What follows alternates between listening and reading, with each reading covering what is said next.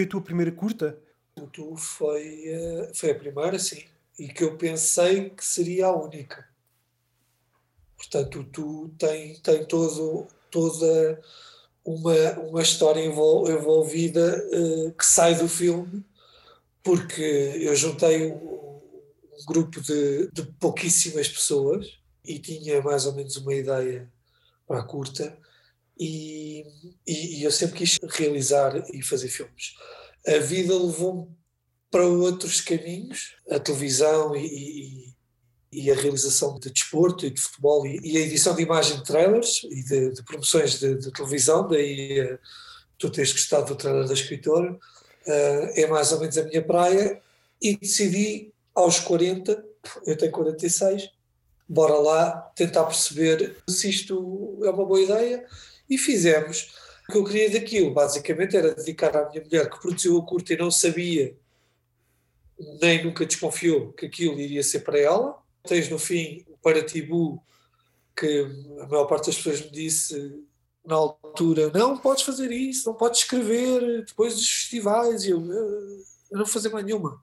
Isto tem este propósito. Eu quero escrever ali. Acabou. E basicamente gerou-se ali uma. A partir do momento em que eu fiz a primeira curta, aquilo que correu bem foi os festivais. Comecei a, a pensar, se calhar isto era uma boa ideia fazer mais, porque eu gostei, resultou e, e consegui mais ou menos fazer o que queria. E a partir daí foi sempre a andar.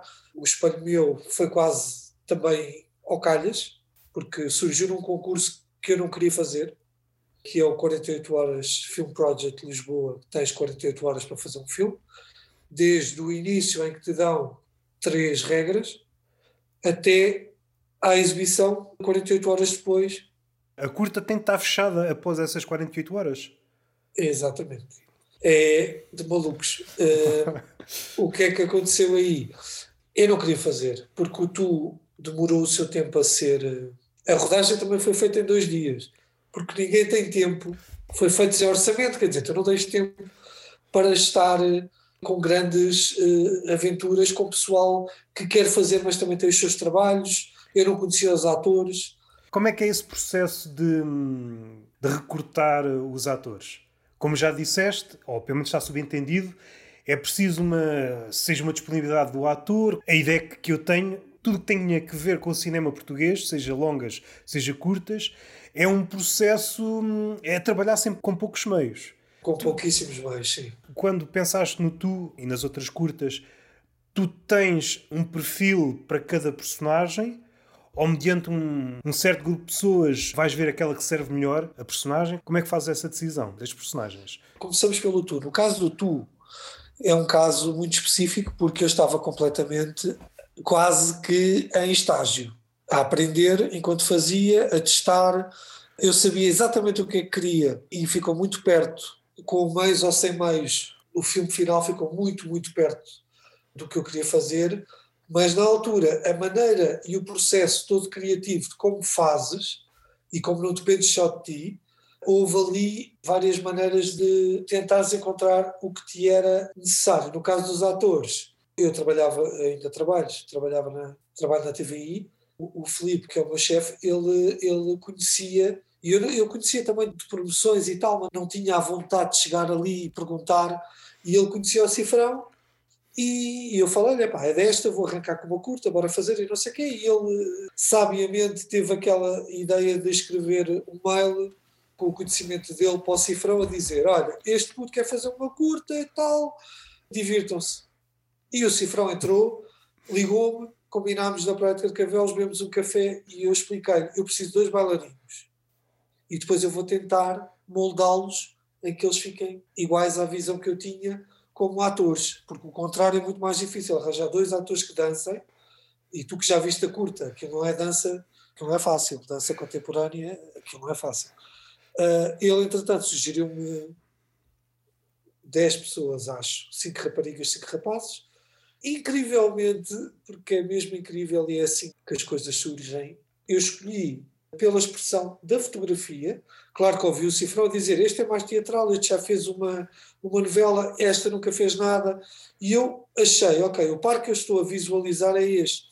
E eles vieram, coincidentemente, a Catarina fez, das quatro curtas, fez três, e hoje em dia faz as curtas dela, tem a produtora dela, está a entrar numa novela e já entrou noutra, quer dizer, seguiu ali, porque eu conhecia basicamente no local de rodagem e foi assim. A partir daí, o processo foi diferente. Eu imagino o personagem e depois tenho várias ideias que eu gostaria de ter. É lógico que, devido ao, ao trabalho onde eu estou todos os dias, eu vou conhecendo várias pessoas e muitas vezes eu, quando escrevo, escrevo especificamente a pensar naquele ator. Por exemplo, a Cláudia Semedo é minha amiga desde pequenina. E eu sei, acompanho-a no teatro, acompanho a carreira dela, sempre falámos, e pensei logo, eu preciso de alguém muito experiente para fazer o espelho meu em 48 horas. Não pode ser assim. A Catarina, na altura, estava, epá, eu se calhar queria fazer disto vida, mas eram uh, quatro ou cinco páginas de texto para decorar e eu, na altura, troquei os personagens e fiz com a Cláudia. O Rodrigo também foi, foi através de uma produtora da TV que eu conhecia e adorei trabalhar com eles. Espero com a Semente já fiz mais uma, com a Catarina também. Hoje em dia, ao fim de quatro, já é ao contrário, já ouço muita gente que diz eu quero trabalhar contigo e eu aproveito. E aí penso, ok, vamos lá pensar. No caso da escritora, eu perguntei ao Afonso, que narrou tu, tu queres fazer isto? é só para eu me orientar a escrever. Aquilo é baseado num conto da Andréia, que tu tiveste aqui na tua tertúlia, mas eu pensei, ajuda-me melhor moldar o conto se eu tiver uma cara, é mais fácil para mim. Eu imaginei logo a Alice como sendo a Catarina, até ao tu foi uma questão de sorte, depois no tu já comecei a aprender como é que poderia gerir ou não as pessoas que conhecia, ou fazendo aquela bela pergunta a tirar o barro à parede e queres fazer?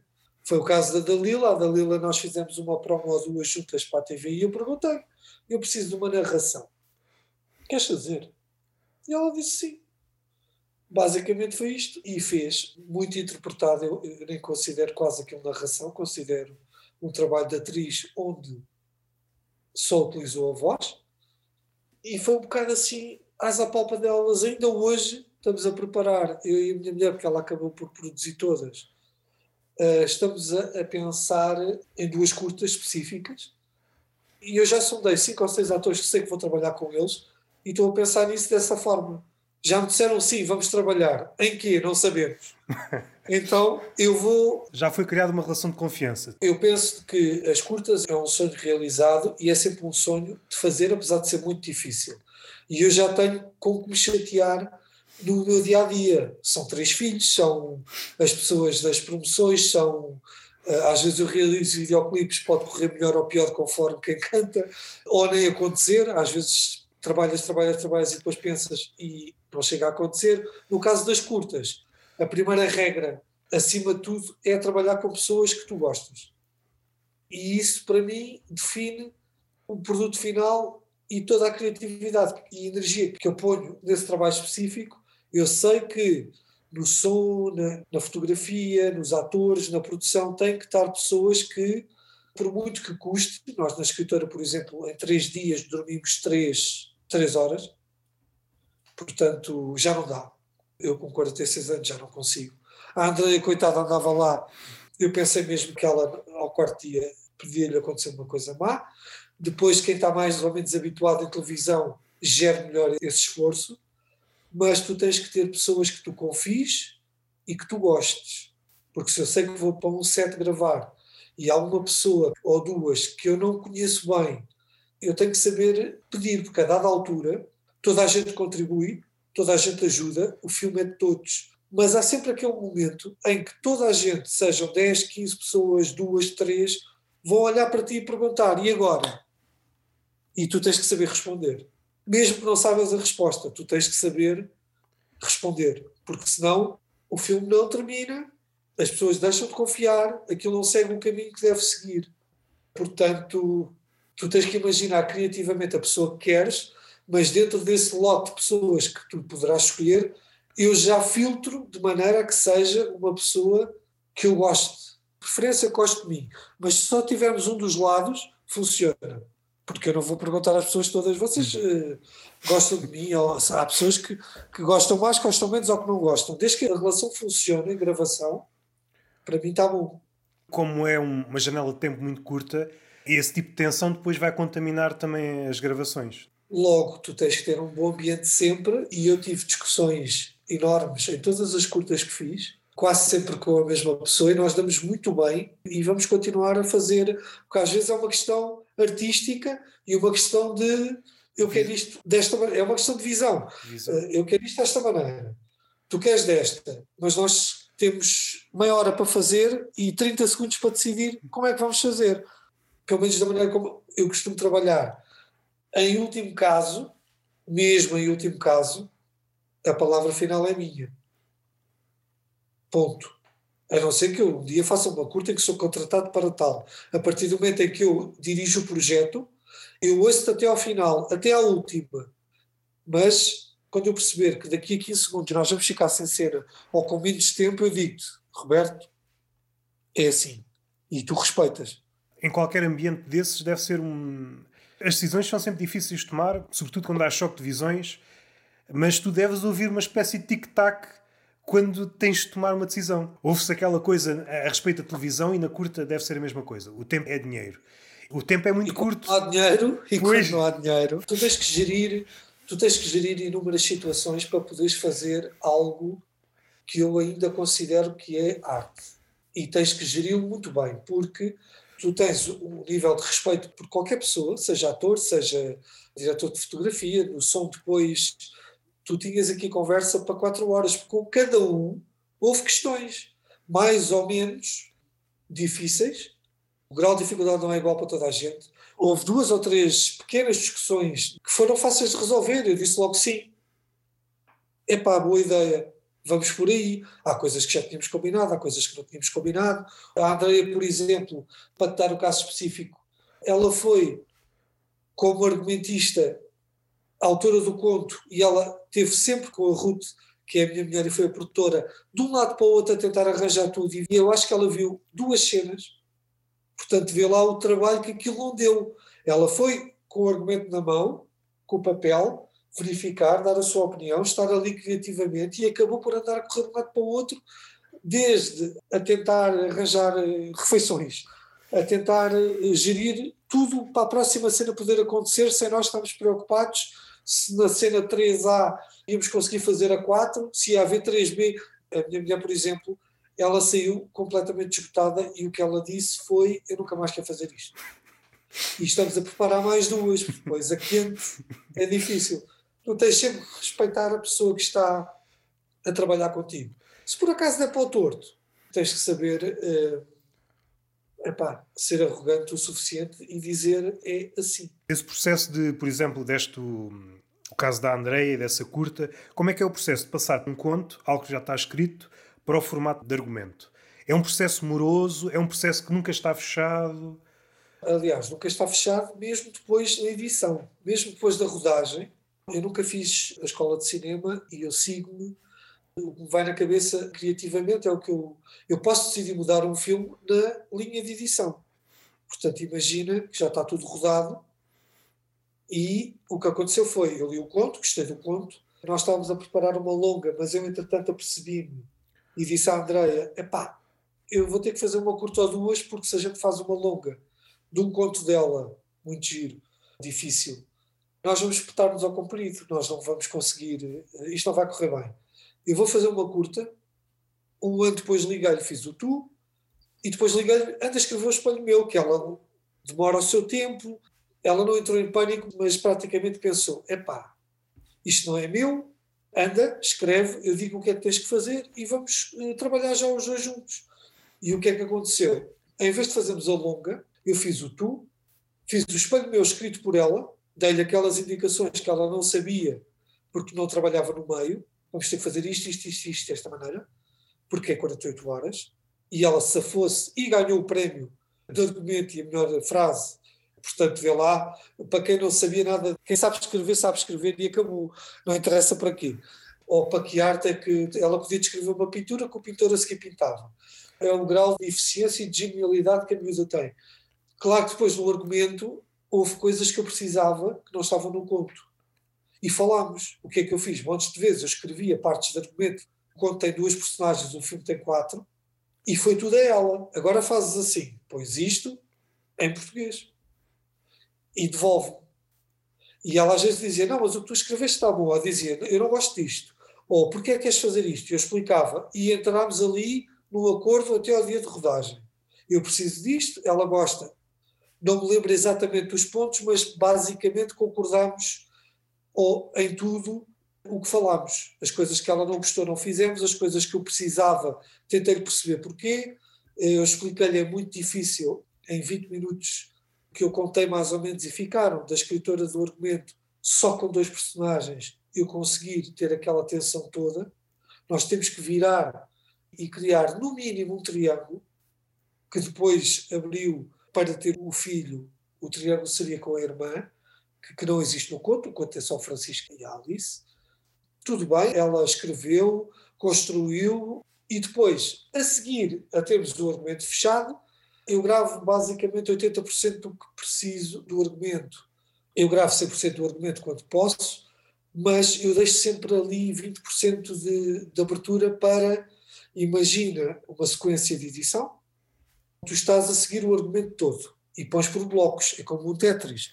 Estás a pôr, é aqui, agora esta peça tem que ser aqui e está feito. Mas, quando eu gravei, eu imaginei, aqui posso ter outra visão da coisa. E muitas vezes pedi ao Afonso ou à Alice outro take diferente. Muitas vezes eu gravava o take e pensava, ok, o take tem 5 minutos, mas eu só vou usar dois, mas não te vou dizer, porque posso precisar. Eu deixo isso muito em aberto. Muitas cenas eh, também aconteceu seres assertivo o suficiente para lá decidires. Muitas vezes a assistente de realização vinha-me dizer: Olha, a seguir vamos para ali para o moinho gravar esta cena. E eu não, não vamos, eu não vou gravar isso, eu não vou usar. E ela, tens a certeza? Eu tenho. Não vamos mesmo usar. É que depois não vais ter na sequência de usar. Eu sei. Não vamos. Dá para os dois lados. Ou não gravas, porque sabes que vais perder tempo e não o tens, ou então gravas um bocadinho, mas sabes que depois podes moldar aquilo. Há uma cena na escritora, o diálogo entre a Áurea e o Afonso, que só o diálogo sozinho tem seis minutos e ficou com um. Mas eu deixei-os gravar os seis e depois pensei, talvez pegue daqui, talvez pegue dali, aqui está bom, aqui podia estar melhor, mas aqui também é um processo construtivo até ao dia em que estreia. A partir do momento em que estreou, eu fecho o filme. A lógica é teres margem para a edição. Se deixasses logo Exatamente. tudo ultra definido, podias chegar à edição e chegar à conclusão que não era aquilo. Apesar de ser a tua é. visão inicial, ou melhor, como é que eu ia dizer? Se já te aconteceu, provavelmente já, mas se é muito marcante, se o projeto fechado está muito afastado da tua visão, se consegues te aproximar sempre, basicamente, concretizares a tua visão, ou às vezes sentes que, por um motivo ou por outro, ficaste muito afastado. Estás a falar a nível das curtas. curtas a nível curtas. de curta-metragem, eu consegui, tive essa sorte, acaba por ser também um bocado sorte é o mérito e o trabalho de toda a gente, mas acaba por ser um bocado de sorte também, porque eu nunca fiz nenhuma curta com um orçamento que a curta merecia. Portanto, acabo por achar que o produto final está muito próximo, tenha tido uh, 0 euros, 6 mil ou os 50 mil, acho que o ICA dá e que eu nunca os vi. Portanto, uh, basicamente, noutros aspectos eu sei onde é que tu queres chegar. A nível de videoclipe já fiquei um bocadinho afastado do que pensava, a nível de promoções e de realizações institucionais também, já me aconteceu, já, também já me aconteceu correr 100% bem. No caso das curtas-metragens, ficou sempre muito próximo do que eu queria, incrivelmente até a de 48 horas. Ficou muito próxima, porque eu sabia, tu em televisão tens uma escola que é daqui a 3 minutos vai entrar no ar. E se faltar qualquer coisa, daqui a três minutos entra no ar. E acabou. não há outra uh, forma. Não há outra forma. E tu tens uma coisa que tu aprendes muito e que muitas vezes o pessoal de televisão é um bocado desprezado pelo pessoal de cinema. Quando muitas vezes são mundos muito parecidos, próximos. Tu, por exemplo, quando realizas um jogo de futebol, tu tens 22 gajos atrás de uma bola e tu tens 12 câmaras ou 8. Imagina que tens 8. Tu não sabes para onde é que a bola vai tu não sabes o que é que vai acontecer. E isso muitas vezes, esse tipo de agilidade que tu tens que ter, porque está em direto, ou a nível de pós-produção, porque vai entrar daqui a três minutos, tu transportas esse esforço e essa aprendizagem para uma cena pausada como é a gravação de uma cena de uma curta, onde tu tens tempo, apesar do stress, muitas vezes para repetir, para dirigir o ator, mas muitas vezes tu sabes, eu tenho que ter isto e eu sei que vou usar isto e eu sei que não vou usar isto. E então tens muitas vezes a coragem de dizer eu não vou gravar esta cena. E muitas vezes o pessoal de televisão siga para mim, bora preparar a próxima. O pessoal mais de cinema ou o ator fica meio em dúvida, mas então temos isto preparado eu confia. A sorte que eu tenho tido é que tenho confiado. E depois resulta porque tu consegues, como editor, tu não vais passar o filme a alguém que vai editar. Completamente diferente. Mesmo que tu estejas ao lado a chatear a dizer eu quero isto aqui, troca para aqui, não. Aquilo nunca vai sair das minhas mãos. E há uma maneira que, que me definiram uma vez que eu achei falar de ti é difícil, falar do teu trabalho é difícil, falar de curtas como história não é assim tão difícil. E uma vez definiram, posso dizer que foi a Dalila ao telefone, numa conversa de uma hora e meia sobre a escritora, depois dela visionar. E a Dalila definiu-me da seguinte maneira: depois de dizer que adorou partes da curta e detestou outras partes, mas que no geral gostou. Sentiu orgulho do que fez, da narração, da parte dela e da parte de toda a gente. Tem partes que ela não faria assim, outras partes não estava à espera que saísse assim, porque eu não lhe dei essas indicações. E como é que ela me definiu? Ela diz que eu tenho uma instituição de duas pessoas, que é o realizador Hugo, com o editor Pinto. Então, o realizador Hugo está na rodagem, faz as coisas como quer e automaticamente já está a dirigir o editor e a dar indicações ao editor Pinto, que também está na rodagem, e os dois falam entre eles.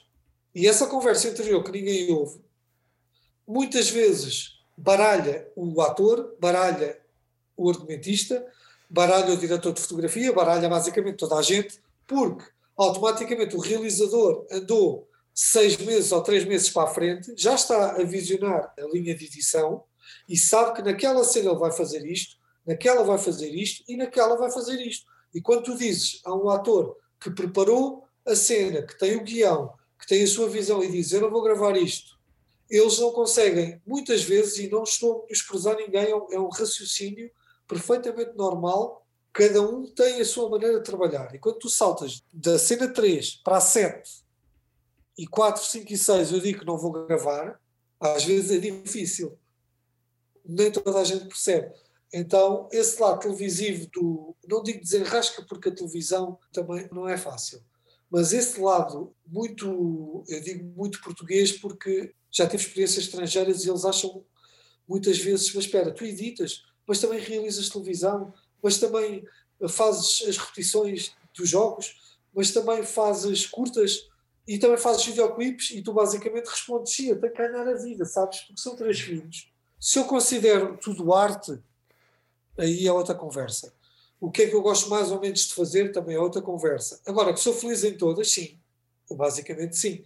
E eu acho que a maneira como a Dalila descreveu isto, de, da combinação entre o realizador com o editor Pinto, é basicamente o que me vai na cabeça. Muitas vezes é difícil de explicar, ou também não tens tempo.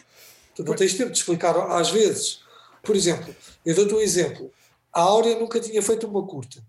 Tudo o que eu disser, tudo o que eu disse, ela agora já fez, já tem mais experiência, a próxima de certeza que será diferente. Mas se eu disser à Áurea, faz isto, isto e isto, ela faz.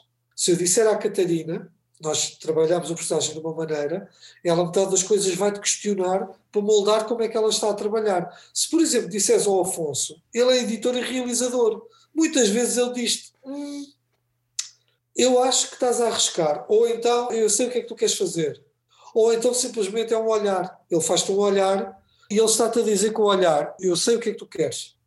E faz a cena. E às vezes basta um, um acento de cabeça. São três pessoas com escolas diferentes, com experiências diferentes. Muitas vezes o diretor de fotografia olhava para mim e automaticamente começava a montar a, a luz, porque foi o iluminador que não havia como. De três cenas à frente porque eu sabia que eu não ia gravar as três cenas, enquanto eu estava ali a explicar porque é que não as iria fazer. Esse tipo de conversa, para citar três nomes, disseste que eu tinha aqui apontado a Catarina Lima, a Cláudia Semedo e o Afonso Pimentel. Três atores que aparecem recorrentemente nas tuas curtas. Esse tipo de diálogo certamente foi sendo afinado de curta para curta. Há coisas que já nem precisas dizer porque eles já te vão conhecendo. Uh, sim, a Cláudia é quase e a Catarina são quase. É uma relação hoje em dia. A próxima curta que eu estou a pensar fazer vai ser com a Catarina e a outra, aliás, quando eu digo a próxima ou as próximas, é difícil porque a minha secretária tem três longas lá, uma está, já estou a trabalhar nela quando eu digo as próximas, é eventualmente, num futuro próximo, eu vou conseguir fazer duas. Consigo os apoios barra patrocínios ou não. Por isso é que eu digo as próximas. Claro que as próximas, eu tenho uma com a Semedo que espero fazer em breve, outra com a Catarina. A longa não é com nenhuma, com nenhuma delas como protagonista, porque a longa é um trabalho a três e, e é o primeiro projeto que eu não vou fazer do zero. Basicamente foi entre quase um convite uma conversa a três e é diferente. Minha opinião aí, minha mais-valia vai ser menos, vai ser mais dividida. É um filme dividido por três pessoas. Vou co-realizar com a autora do, do romance, mas à partida a longa vai ser diferente. Mas numa curta com a Semedo, basicamente, ou com a Catarina, ou mesmo com o Afonso, já não existe aquela situação, há uma empatia quase tão grande que é um tocato lá, às vezes a Catarina diz-me eu vou fazer isto com o meu sotaque. É pá, bora.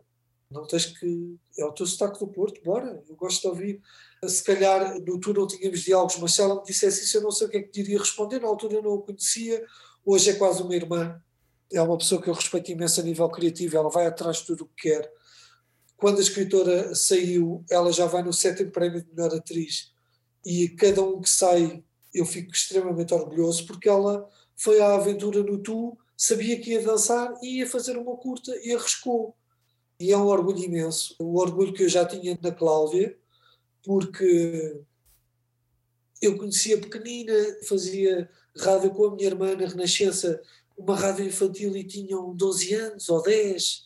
Eu conheço a mesmo Pita e adoro trabalhar com ela. Ela já me conhece, ela sabe exatamente o que é que eu estou a pensar. Em relação à Dalila e ao Afonso, foi um bocado ao contrário, eu era fã dos dois, caíram-me ao colo. Então eu basicamente nunca disse, eu sou teu fã, estás a ver? Mantive aquele ar altivo de realizador, mas eu sou fã do Afonso praticamente desde que o vi quando era pequenino. E acho um dos melhores atores no mundo, acho o gajo brilhante. A Dalila acho tipo uma deusa. E, e foi um privilégio, são relações diferentes, mas há uma empatia que hoje em dia se calhar podias fazer a escritora dois, vá, e dormias se calhar seis ou dez horas porque já não tens, estás a perceber? É, há um esforço comum para tentar fazer o melhor e se calhar não tens que dar tanto de ti porque tens uma ajuda, é recíproco o trabalho com o ator e com o realizador devido à escolha de pessoas que tu confias, gostas e também és amigo a questão da Dalila ou do Afonso, ou de figuras como eles, figuras assim, que impõem respeito, que já conhecemos o trabalho, da tua parte pode tornar-se difícil na questão de, de, pedir coisas, no sentido em que, como é que eu ia dizer? Uma espécie de etiqueta, também respeito. Sim, intimidade. Sim, sim, sim, é isso mesmo. Não, não, porque, entretanto, a pessoa vai aos poucos, vais com passinhos, às vezes tens que dar um passo atrás para poderes fazer o que querias. É lógico que a primeira vez eu conheci o Afonso no dia em que o Afonso foi narrar o Tu.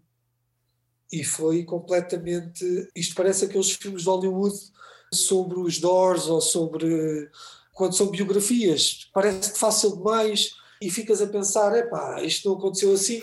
Mas na realidade, com o Afonso, eu estava sentado com uma amiga minha e nós tínhamos conhecíamos o Afonso, ele ia lá à TV, às vezes dava umas entrevistas, fazia umas novelas, ela conhecia pessoalmente, eu não, e nós temos vozes, excelentes vozes, locutores na TVI que, que interpretam, mas eh, ela por acaso calhou na altura eh, dizer-me, olha, porquê que não, tu precisas mesmo, dava jeito de ser um ator, um ator a falar, E eu, está bem, mas e atores? Meu, agora isto não é fácil. E depois a voz do ator e a pessoa certa. Eu sempre imaginei uma voz feminina, que é a Teresa Fernandes, que é uma das locutoras, se não a melhor locutora que existe em Portugal, a fazer publicidade, a fazer promoções de televisão.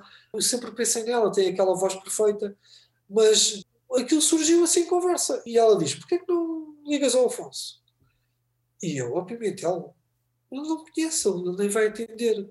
Então, mas falas com o Filipe, que é o meu chefe, basicamente, conhece toda a gente.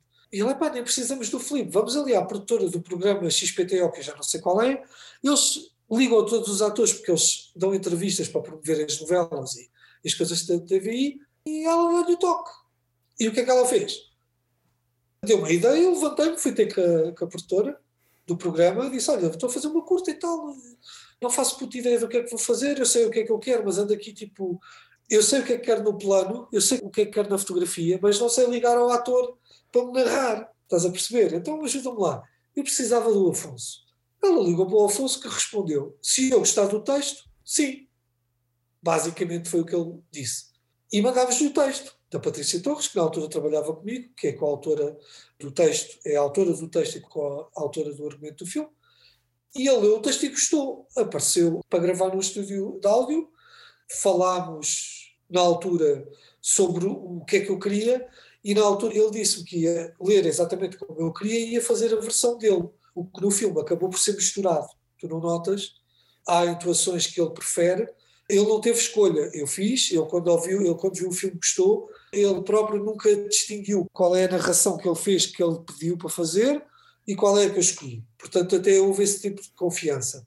Ele, quando viu o filme, gostou do filme. A partir daí, entre mensagens, combinámos, encontramos duas ou três vezes, uh, eventualmente na TVI, uma vez alguns em Carcavelos, que eu me lembro, mas trocámos muitas mensagens e para a escritora foi só perguntar. E foi muito difícil porque o, o calendário dele não cabia, não havia como.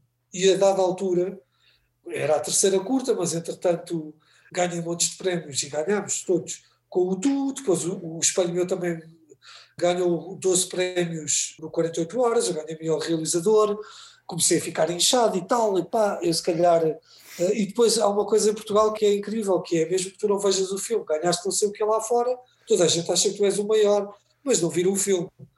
É uma crítica que eu acho inteiramente justa porque eu senti isso na pele, a meu favor e contra mim. Portanto, estou perfeitamente à vontade para falar de cunhas, depois ou da falta deles. Numa primeira leitura pensaríamos no prémio enquanto hum, meio de divulgação. A obra vai ser falada e vai ser vista. E no fim de contas. Que é o que eu acho. Tudo se torna uma feira de vaidades, como há pouco disseste. E eu noto isso também no meio, por exemplo, literário, ou noutro meio qualquer. Cria-se uma, uma feira das vaidades à volta de um tema ou de um objeto de arte, mas o objeto de arte parece que fica para segundo plano ou para terceiro plano, não interessa. A mim gostei muito tu. E quando tentas fazer, eh, muitas vezes, o que eu digo muitas vezes nas entrevistas dos festivais é: é pá, ganhaste. Eu ganhei quando fui selecionado. Eu ganhei quando determinado público foi ver e me deu a opinião, mesmo que negativa. E eu tive um amigo meu que, a metade do tu, parou e disse: é pá, eu gostava isto para metade, não gosto.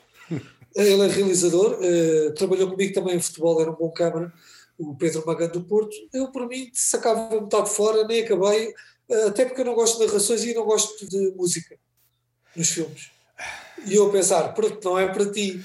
Mas se te disser a seguir que ele me ajudou imenso em montes de perguntas que eu fui fazendo, porque eu tinha uma carreira já mais conhecida, eh, faz-te bem ouvir, faz bem ouvir a verdade. É a única maneira que tu tens de progredir e de falar com as pessoas. E a Feira das Vaidades é enorme. Tu às vezes olhas para um festival e pensas, epá, isto é muito difícil. Ficas orgulhoso quando entras. Se o ganhares, epá, maravilha. Mais pessoas vão ver o filme, mais pessoas. Neste momento, o que eu vejo nas vitórias dos festivais é mais uma forma de alcançar pessoas e tentar arranjar meios para fazer a próxima do que. Epá, eu não conheço o júri, eu não sei porque é que o filme ganhou. Eu não vi, eh, por exemplo, nós ganhamos o melhor filme no Aroca inclusive em competição com longas, que eu fiquei super orgulhoso. Já tinha ganho com a tua menção honrosa, a escritora ganhou o melhor filme e eu fiquei super orgulhoso, mas devido à pandemia não pude ir ao festival. Eu não vi as curtas e as longas que lá estavam. Eu não sei se foi justo. Eu não te posso dizer que foi justo só porque é meu. Mas claro que fico contente. Houve um júri que decidiu a favor. Bah, às vezes há festivais que é o, é o público que escolhe. Queres que eu te diga que vão 100 pessoas, se eu levar 99 ganho eu, ganho. Portanto, quando. Agora tive o caso do Shotcut de Cascais, que ganhou o Morpheus, era o, filme que tinha mais público lá. É pá, o realizador levou determinado número de pessoas, mereceu ganhar o prémio do público, ponto. Porque eu não consegui levar tantas, eu também não me interessei. Eu ganhei no, no, no dia em que ganhei a sessão do mês, que foi escolhida por um júri, e para mim foi uma maravilha ir à final e ver aquilo outra vez com, com gandação, com o pessoal todo a ver. Agora, quem vota, quem vê, são opiniões. E opiniões eh, vale o que vale, percas ou ganhos. Ser selecionado para um festival e estarem duas pessoas a ver, são duas pessoas que estão a ver o teu filme. É uma curta-metragem, estás em Portugal, não esperes. Uh, toda a gente me falou do Motel X, que o espelho meu foi selecionado. E foi um filme feito em 48 horas e ninguém no Motel X sabia disso. O que para mim é motivo de orgulho. E a vitória está aí. Porque eles pensaram que eu tive tempo, e a Andréia teve tempo para escrever, e os atores tiveram tempo, e esse medo teve duas horas para decorar o texto, e tivemos cinco horas para o gravar, e eu tive uma noite para editar. Ninguém sabia disso. O produto final, as pessoas viram o filme, gostaram e selecionaram. Eu tive a estreia do Espanhol no Motel X, precedeu o Mandy com o Nicolas Cage, e estavam 800 pessoas na sala Manuel de Oliveira. Isso para mim é ganhar. Eu e a Ruth fizemos um exercício, porque estamos no Motel X e do género terror. Fizemos o exercício e fizemos a nossa lista das 12 curtas que estavam em competição. E na nossa lista, na minha eu estava em sexto e na dela estávamos em sétimo. Portanto, quando saiu a cena do vencedor é, nenhum dos dois estava minimamente nervoso, porque eu estava na minha própria lista em sexto lugar. A vitória foi no dia em que 800 pessoas te bateram palmas quando aquilo passou no ecrã Manuel de Oliveira, na sala mítica. Isso é que é ganhar. Agora, a feira de, das vaidades que tu falas, que existe em todo o lado, desde o festival mais pequeno ao maior, nos Sofias, nos apoios do ICA, que eu nem quero entrar por aí, nas opiniões que te dão, muitas vezes eu prefiro que a Dalila me diga: olha, eu não gostei disto, eu não gostei destes elétricos, tu dividiste isto em quatro, eu não tinha dividido, mas olha, gostei disto, isto, disto, do que te dê aquela palmadinha nas costas, pá, está muito bom. Epá, está muito bom, não é nada. Estás a perceber? Não é nada. Não sei se, se ias por aí, mas a questão dos prémios também pode conduzir esse tipo de comportamentos. Como estás tão blindado com os prémios que quem está de fora sente-se intimidado para criticar. Pode jogar a desfavor de quem está rodeado de prémios. Não sei se partilhas dessa opinião, se é que faz sentido, às tantas nem faz. Faz sentido nas pessoas que eu não conheço. E como eu não conheço, eu nunca sei o que é que vem dali.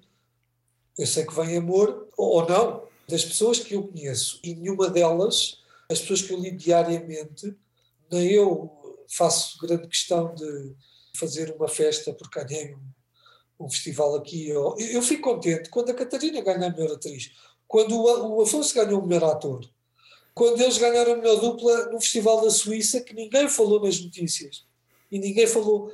A Catarina e o Gonçalo ganharam a melhor dupla de atores, sendo que eles não têm diálogos, é expressão dramática e dança. E aí eu senti um orgulho, porque eu, eu sinto muito mais orgulhoso da equipa que fez o esforço e deu um litro. E quando a Andrea subiu ao palco do 48, é pá, eu estava quase lágrima. Eu estou a miúda é tímida, quase que, quase que nem queria fazer. É pá, ela confiou, escreveu, tem o talento que teve, ganhou. Ela, inclusive, ela perguntou: Mas eu que vou lá abaixo? Eu não sou eu. Claro que vais lá abaixo, vais lá abaixo e, e, e recebes o prémio. Agora, eu sinto que as pessoas ficam. A cena da vitória uh, torna um bocadinho. Quem fica orgulhoso genuinamente porque é uma vitória, fica porque sabe o esforço feito. Agora, se queres pôr a questão no, no, geral das pessoas, eu acho que intimida um bocado e eu vejo muitas vezes, isso há coisa que eu, no alto dos meus 46 e da minha arrogância, sei dizer, é que se eu te olhar nos olhos, eu percebo. Eu sei quando é que te estão a mentir ou a dizer-te que sim porque porque querem dizer-te que sim. Eu sei Eu prefiro que me digam logo honestamente. Eu fiz um exercício uh, na escritora e só 10 pessoas da minha confiança, com particularidades todas diferentes, é que viram a escritora antes de sair. Da equipa que eu me lembre, só a Andreia que viu, que eu me lembre, porque eu não quis abrir esse precedente. E, e havia muita gente que não queria ver. A Áurea, por exemplo, não queria ver, queria ver em grande, queria ver quando estreou. Fizemos uma grande cena em segredo para poder participar aos festivais. Agora já participei, metade perdi, metade ganhei, portanto, quer lá saber. Fizemos em segredo e, e enchemos a sala, uma sala com 140 pessoas, equipa, amigos, toda a gente que ajudou, bora lá. Fiz a mesma coisa no Tu, mas como não podes estrear o filme porque os festivais cortam-te as pernas, olha, não digam a ninguém, não façam posts, provavelmente vou enterrar para as próximas, mas não interessa. E basicamente tu aí ouves as opiniões de quem interessa. E as 10 pessoas, todas elas me disseram o que é que gostaram e o que é que não gostaram. E foram todas sinceras, porque eu sabia que ninguém me ia dar baile ou ia dizer o que eu quero ouvir. Porque o que eu quero ouvir eu já sei. Eu sei perfeitamente que a escritora é uma boa curta. Eu sei que não é uma curta para toda a gente. Eu sei que não é consensual e a história é, é, é se perguntares a André sobre o que é que é a, escritora, se perguntares ao Afonso, à Dalila, à Catarina e a mim, cada um vai dizer uma coisa diferente, porque aquilo, aquilo é um bocado transversal, pode dar uh, entendimentos diferentes sobre o que foi feito ali. O tu não. Tu disseste-me, uh, gostei imenso do tu, estive a ver, uh, mas o tu é uma coisa direta, ou gostas ou não gostas. É como, como diz o, o Magano que não gosto de narração, não gosto de música. Eu, pois, então olha, fácil. É, é, não é difícil não gostar. É, o tu é direto, mas um direto entre aspas. Tem ali muita, muita coisa. É claro que se fala de só a questão do, do portão. Sim, sim. Quando eu digo direto, eh, estou-te a comparar à escritora que tu ainda não viste, portanto estás em desigualdade. uh, uh, uh, o tu não é uma curta. quando eu digo direto, é. O tu não é uma curta. Dizem muitas vezes isto, é bem irritante mas se calhar define melhor para quem depois vai ouvir isto, que é o curta é uma curta intelectual. Tem várias camadas, mas é uma curta que se tu quiseres que, se, que ela seja direta, ela é direta. Tu quando vis a escritora provavelmente vais-me ligar e vais-me perguntar, tipo, olha, isto, isto e isto. Ou então vais-me dizer, quando eras bebê caíste e bateste com a cabeça? E eu vou-te responder, sim, sim, sim, sim, e não, não caí quando era bebê, mas parti a cabeça três vezes. Pode também ter a ver. Porque aquilo tem tantas camadas e tantas interpretações e eu não te deixo uma resposta no fim, não existe. Existe a minha. E a de várias pessoas que, basicamente, o que eu respondo sempre é: pode ser visto dessa maneira. Raramente eu digo: uh, não, não pode, não, estás errado. O meu irmão, por exemplo, deu-me uma versão do que poderia ser e eu disse: puto, ou foste adotado a minha irmã deu a dela, pronto. Meu irmão disse logo: Chaval, tu não és da família. Não. De resto, uma ou duas pessoas que eu me lembro e não, nem sei bem quem, a maior parte das pessoas tem visões certas, apesar de não ser igual à minha. O tu não, não é. O tu é. Porquê é que tu acordas de manhã? Porquê é que tu fazes a tortura dos mentirosos? É tão simples quanto isto. Se souberes a resposta, a curta funciona. Claro que, que se me dissesse, se me falares do portão, ficamos aqui. Podes fazer, tudo é parte 2, tudo é parte 3. O portão, sim, sim, sim, é, o portão é o início da curta, dela existir, é o início do filme. A visualização do portão para quem viu a curta é uma confusão. E depois, se colares com o texto, mais fica. E se vires o lado dos dois lados do casal, se entendes que é um casal, mais fica ainda, mas em comparação. E até a própria dança pode ser interpretada de algumas formas. Eu explico a dança. A curta só podia acabar de duas maneiras. Ou numa luta, ou numa cena de sexo completamente muito à frente, muito visualmente, muito forte. E eu achei aquilo tão romântico e queria dedicar à minha mulher que achei que ninguém ia perceber que o sexo era amor, apesar de, da cena que eu visualizei, por acaso agora vou fazer outra curta, ser completamente, pronto, é forte. Uma luta, podiam entender que aquilo não iria ter um final, porque é a luta que, que eles chegaram até ali, não é a luta. Então, de repente, lembrando, e dança contemporânea, que eu sou fã, dança contemporânea é sexo. É amor, é luta, é o que tu quiseres. E aquela coreografia do cifrão e a maneira como eles dançaram, tu não estás bem a ver, eles, há takes que se tu fores a ver, eles estão com nódoas negras. E tu pensas, bom, e foi extremamente difícil fazer. E daí a história do portão e da dança contemporânea serem, podem ser vagos, podem, podem ser diretos ou podem ser, eh, depende do ponto de vista que tu quiseres, mas basicamente está tudo na pergunta que é feita. Porque é que acordas de manhã? Houve pessoas que não conseguiram responder. E só aí tu ficas com uma ideia geral do pensamento do que é difícil passar essa ideia numa curta com um casal lá. E daí eu dedicar a curta à Ruth. Porque é a razão que eu acordo de manhã. Depois, entretanto, apareceram mais razões. Mais três razões pequeninas que saltam e fazem barulho. Um dos quais, o mais velho, já entrou numa curta e já viu as três. Apesar da mãe ser contra, ele viu a escritora e perguntou-me: Queres falar? Com 13 anos, se quiseres falar, respondi-te a pergunta com a mesma pergunta. E tu queres falar? Porque viste um filme para mais que 18. Essa questão, eu acho que hoje está bastante presente, seja no cinema, seja na literatura, seja em qualquer arte. Há uma, uma tendência para hum, aproximar demasiado o autor da obra. Pode ter que ver uma ligação biográfica que pode ser escancarada ou não. E hoje em dia muita gente tem esta tentação de dizer que o autor é quase um clone da obra. Como se não houvesse nenhum processo de transformação ou até o processo de colecionar os fragmentos para a obra podem vir de outro sítio. Deve ser das perguntas mais comuns atualmente, seja para escritores, seja para, para quem está no cinema. Esta pergunta expõe muito o público. É como se não houvesse nada além do literal, como se não houvesse nenhuma transformação entre hum, quem cria a obra e a obra. Não sei se o que eu estou a dizer faz sentido. Parece-me que esta leitura do, do público revela muito do século em que estamos. Há uma propensão para a literalidade. Como se, Cada vez mais, sim. É como se fazer alguma coisa vá dita, vá de terror, implicasse o, autor dessa forma. Ou ele tivesse esses pensamentos. E é muito difícil hoje, para o homem dito normal, perceber que há outras formas de lá chegar. Eu acho que há cada vez mais uma tendência para, se calhar, a preguiça é capaz de ser uma palavra demasiado forte, mas pregui... há uma preguiça para pensar.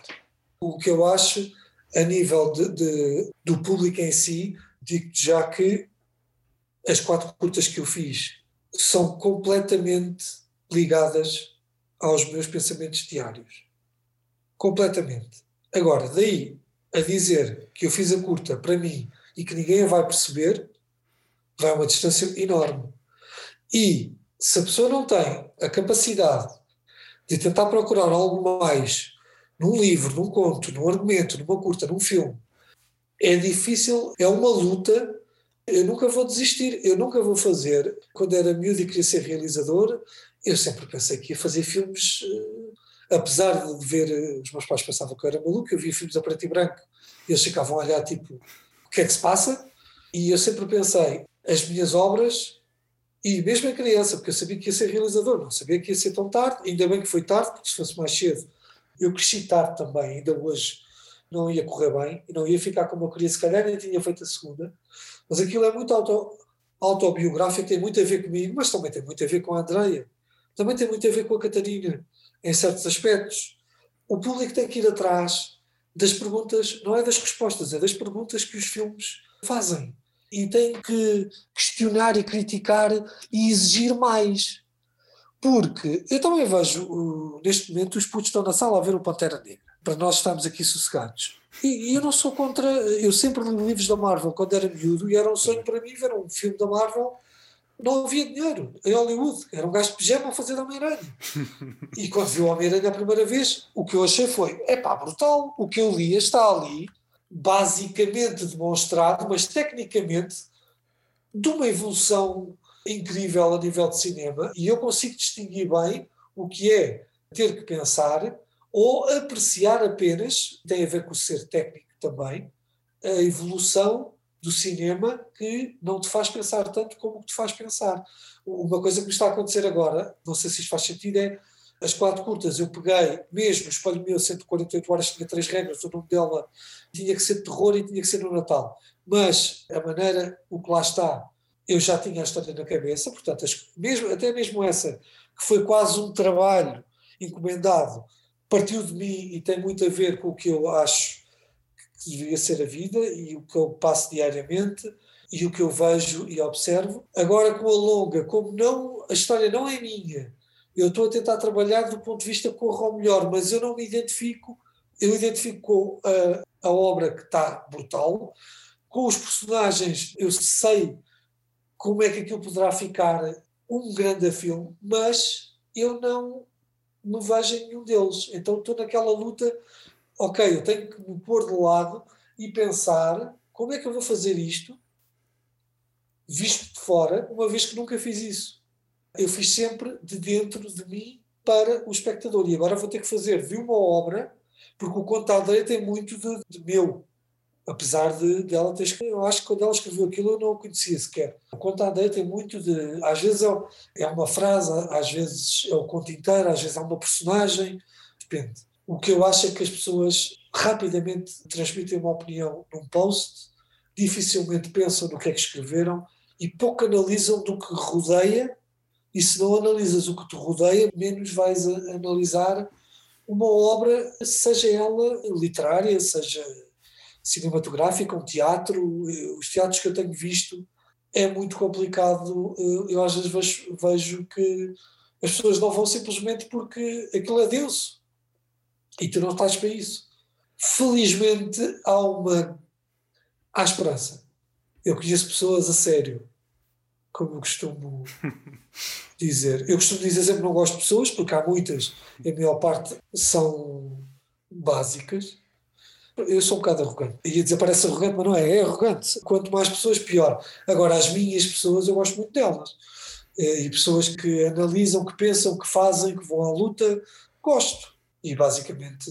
Tens uma ideia muito clara para a curta, já com guião. Se por vezes é algo mais difuso, tu sabes que anda ali e vais perseguir. E se nesse processo das ideias, muitas delas descartas logo por problemas práticos. A questão seja de, de, orçamento, seja a questão de janelas temporais. Por vezes tens ideias, é pá, esta ideia é boa, mas pelo menos não é para agora. Estás a falar no contexto de um filme inteiro. Sim, sim, sim, sim. Se, se for um filme inteiro, sim. Há filmes que eu. Há vários blocos de guiões que eu tenho onde há uma pilha que está mais à direita porque eu sei que uh, dali não vem amor porque não há guita. Então, simples quanto isso. Agora, isso acontece também quando estás a fazer o filme. Às vezes tens de tomar opções porque não tens como fazer uh, aquela cena, porque não tens os meios possíveis. O que tu tens que ver é como é que podes criar a tua visão, daí eu dizer que tenho tido sorte, ficar o mais próximo possível, sabendo que tu precisas seis projetores de outra câmara, de duas lentes que tu não tens, não existem. Tens dois, tens uma lente que não é a mais apropriada, tens um decor que não é se calhar aquele. Epá, e no aspecto do guião, por exemplo, o intruso, que é a quarta curta, foi feita com um telemóvel, ninguém, nunca ninguém percebeu. E não tem guião. Eu fui tendo as ideias e pensei, isto vai ser tão conceptual que eu vou fazer o que me apetece, porque posso. E fiz. Muitas vezes é a curta a nível de pessoal que eu confio e dos tais 10 que viram a escritora muitas vezes dizem isto é o teu melhor trabalho, como muitas vezes me dizem pronto, esta aqui quiseste ir brincar e brincaste. E é a curta mais balizada dos 0 aos 100.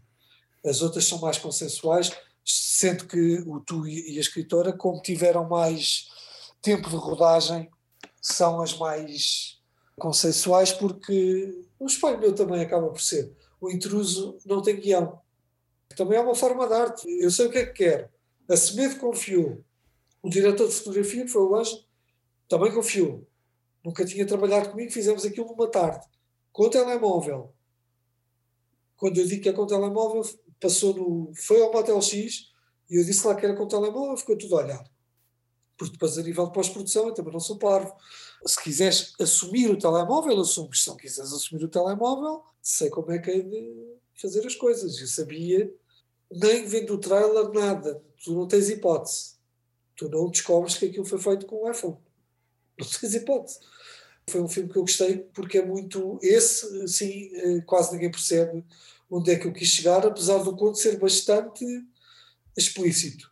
Mas depois tem um, um, ponto de vista histórico que as pessoas desconhecem, da cena do racismo, do, do sexismo do Lovecraft, que é baseado nele.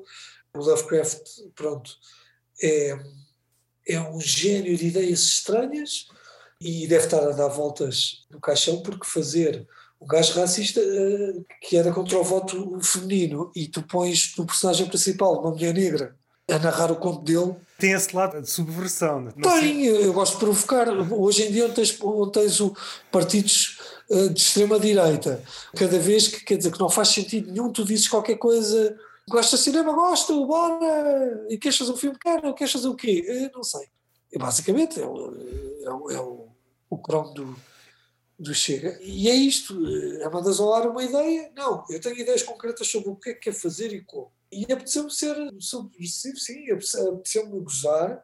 Não foi entendido muitas vezes dessa maneira, muita gente se perdeu, acharam muito fora da caixa o filme, muita gente achou, uh, chegaram lá, e muita gente não sabia que o Lovecraft tinha essa, esses pequenos ideais que eu tento lutar e não passar aos meus filhos, mas viram a mensagem de frustração e levaram aquilo para o lado da saúde mental, que é o foco basicamente da escritora, apesar de também muitas pessoas verem a escritora e não verem nada de saúde mental ali. E o filme é todo sobre saúde mental, assim como é o intruso.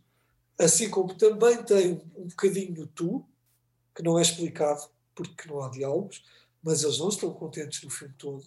E também, assim como é o espelho meu, tem uma vertente que eu gosto de explorar, que é, eu para te explicar basicamente o percurso das curtas que eu fiz e vou fazer, e longas, e até acontecer alguma coisa e, e deixar de existir, o meu livro preferido é do Pedro Paixão e chama-se Viver Todos os Dias Cansa. E é o livro A Espaços, é genial.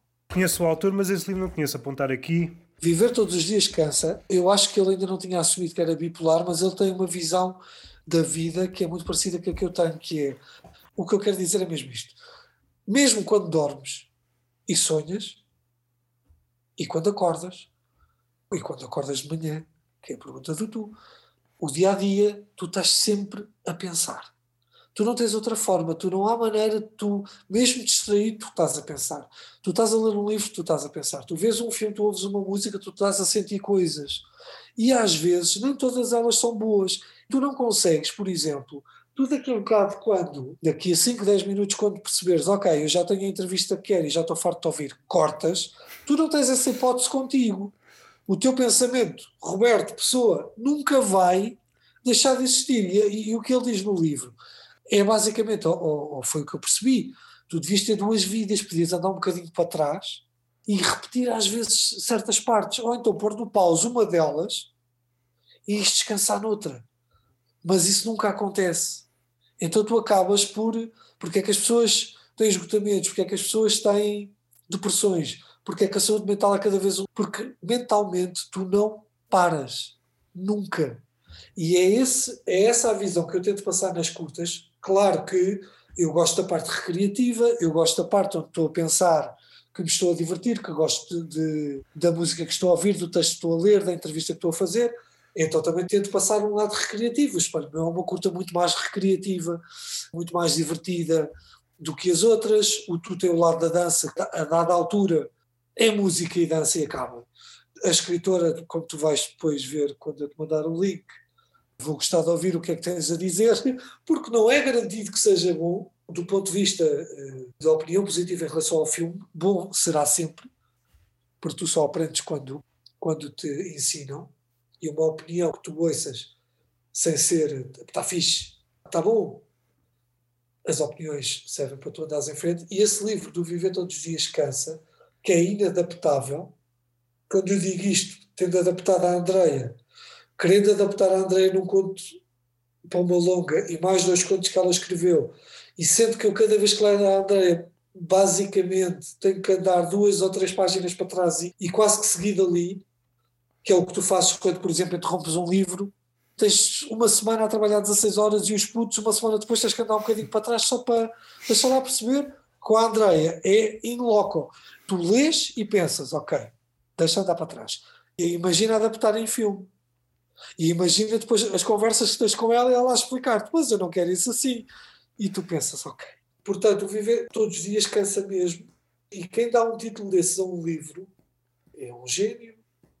E é um livro que me foi dado como prenda de Natal pela Ruth. Ainda nós não, nem sequer pensávamos em, em casar, o que é estranho como todas as coisas que tu gostas e sentes e vês e partilhas convergem num dia mais tarde, numa entrevista, estou a explicar que a prenda que deu origem a todo o meu sentido cultural da minha vida foi a razão pela qual foi feita uma curta que é dedicada à mulher que me deu o livro.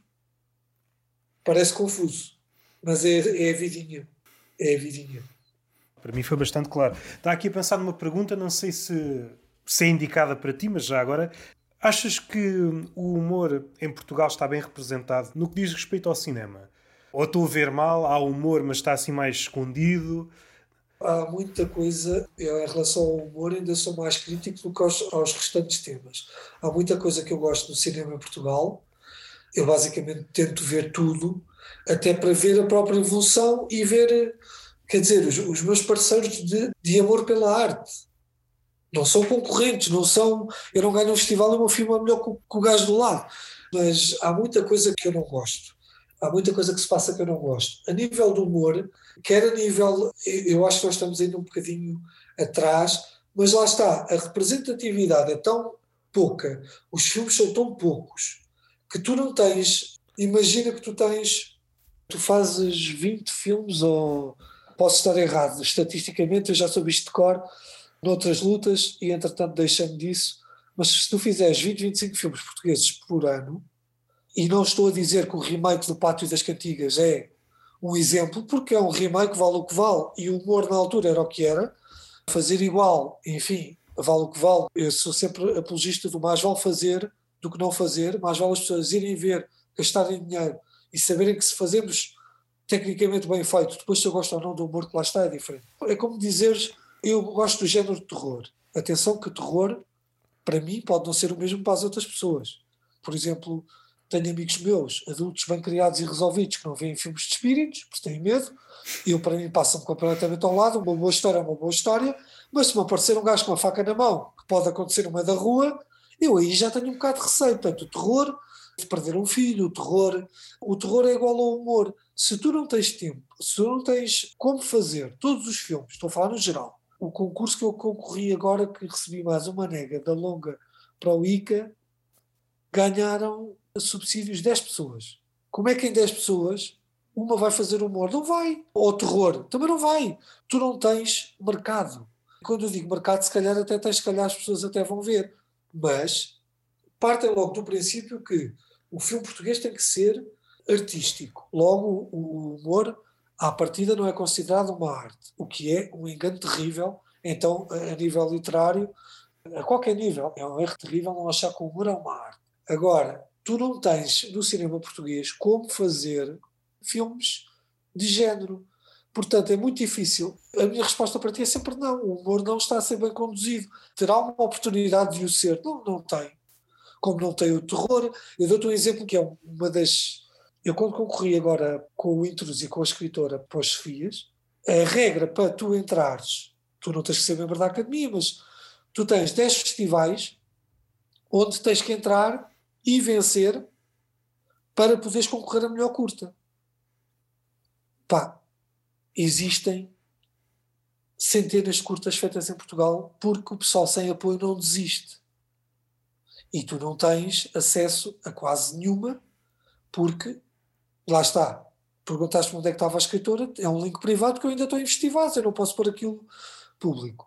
Mas tu fazendo estas curtas todas e havendo só 10 festivais, 5 desses festivais, um é o queer, portanto eu não tenho em nenhuma das curtas nada que tenha a ver o que possa concorrer ao queer, outro é o Porto Fem, que eu concorri numa categoria onde a equipa tem que ser maioritariamente feminina, mas eu nunca poderia ganhar o festival porque sou homem, apesar de me considerar, atiraram com isso à cara negativamente, que os meus filmes são extremamente feministas, e feminista não precisas ser mulher, Basta acreditar na causa de igualdade para todos, para todas as pessoas. Quer dizer, é uma declaração dos direitos humanos, não precisa ser mulher. Mas lá está, queer, Porto Femme, terror, Motel X. A escritora não foi ao Motel X porque não é um filme de terror. Outro festival que já não sei qual é o tema. Logo aí, eu não posso concorrer, então eu tenho que concorrer a cinco. Desses cinco, por exemplo, os dois festivais que eu ganhei este ano, melhor filme, não estão lá. Mas como ganhei o melhor trailer no Avanca, e o Avanca é considerado um dos grandes festivais, a escritura ficou automaticamente, foi automaticamente a jogo. O intruso, como concorreu ao Motel X, foi uma comissão de avaliação que o apurou. Depois das 20 curtas que lá estavam, não consegui concorrer às quatro. Portanto, isto para te dizer que às vezes a gente queixa-se da falta de apoio. O próprio meio é tão fechado e limita-se tanto a si próprio. Tu fazes uma pergunta geral sobre o humor do cinema português e eu explico. Não há cinema português que possa dar guarida a artes que não seja a uma história normal. Eu, por exemplo, vi o Diamantino e farta-me de rir. E achei que estava no bom caminho, mas achei o Diamantino, os realizadores são brasileiros, e acho o humor tipicamente brasileiro, o humor deles de cinema é assim. E gostei. Se é nosso, não é nosso, bem, o filme é nosso, é português, é, é, não é por ter realizador, realizador pá, qualquer. O Spielberg pode vir cá fazer um filme português, tranquilo. Não é que eu seja contra isso. O que vi ali do humor, achei que era uma linguagem que não é propriamente a nossa, a nossa dita portuguesa. Agora, tu não tens espaço para géneros, até mesmo o terror, que é um género complicado, graças ao Motel X, tem mais espaço com o humor. E tu, ao fazes um filme, e depois tens já aqueles clássicos realizadores que basta pôr lá um argumento e está feito. Pois é difícil. Quer dizer, tu não vais dizer que não ao João Botelho, tu não vais dizer que sim, não sim. ao Paulo Branco, que vai para os Sevias e manda vir com toda a gente, metade do pessoal que trabalha para ele está bem, está a arder com a guita, tu não lhe vais dizer que não. E aí sim, a pergunta que me fizeste há um bocado da, do respeito em relação aos prémios, é pá, eu se calhar teria, se visse o Paulo Branco, provavelmente diria na cara facilmente o que é que eu acho do trabalho que ele tem feito. Facilmente. Agora que vi lá os atores todos e os realizadores a darem palmadinhas nas costas e tal, é pá, não vale os 800 mil serem mal distribuídos desta vez e não calhar. Aquilo deve ser. Eu imagino as festas. Não é por aí que eu quero entrar no cinema. Eu quero entrar no cinema pela maneira que se deve entrar, que é com o filme. E não é vestir um fato e ir a uma festa. Portanto, o que eu digo é que sinto mais injustiça dos temas em geral e o humor não está bem representado. Não tem como. Conheço muita gente que, se calhar, se lhe desse a oportunidade e fizesse um filme, coisa ia correr bem. E, e estou a falar apenas estritamente é responder estritamente à tua pergunta em relação ao humor.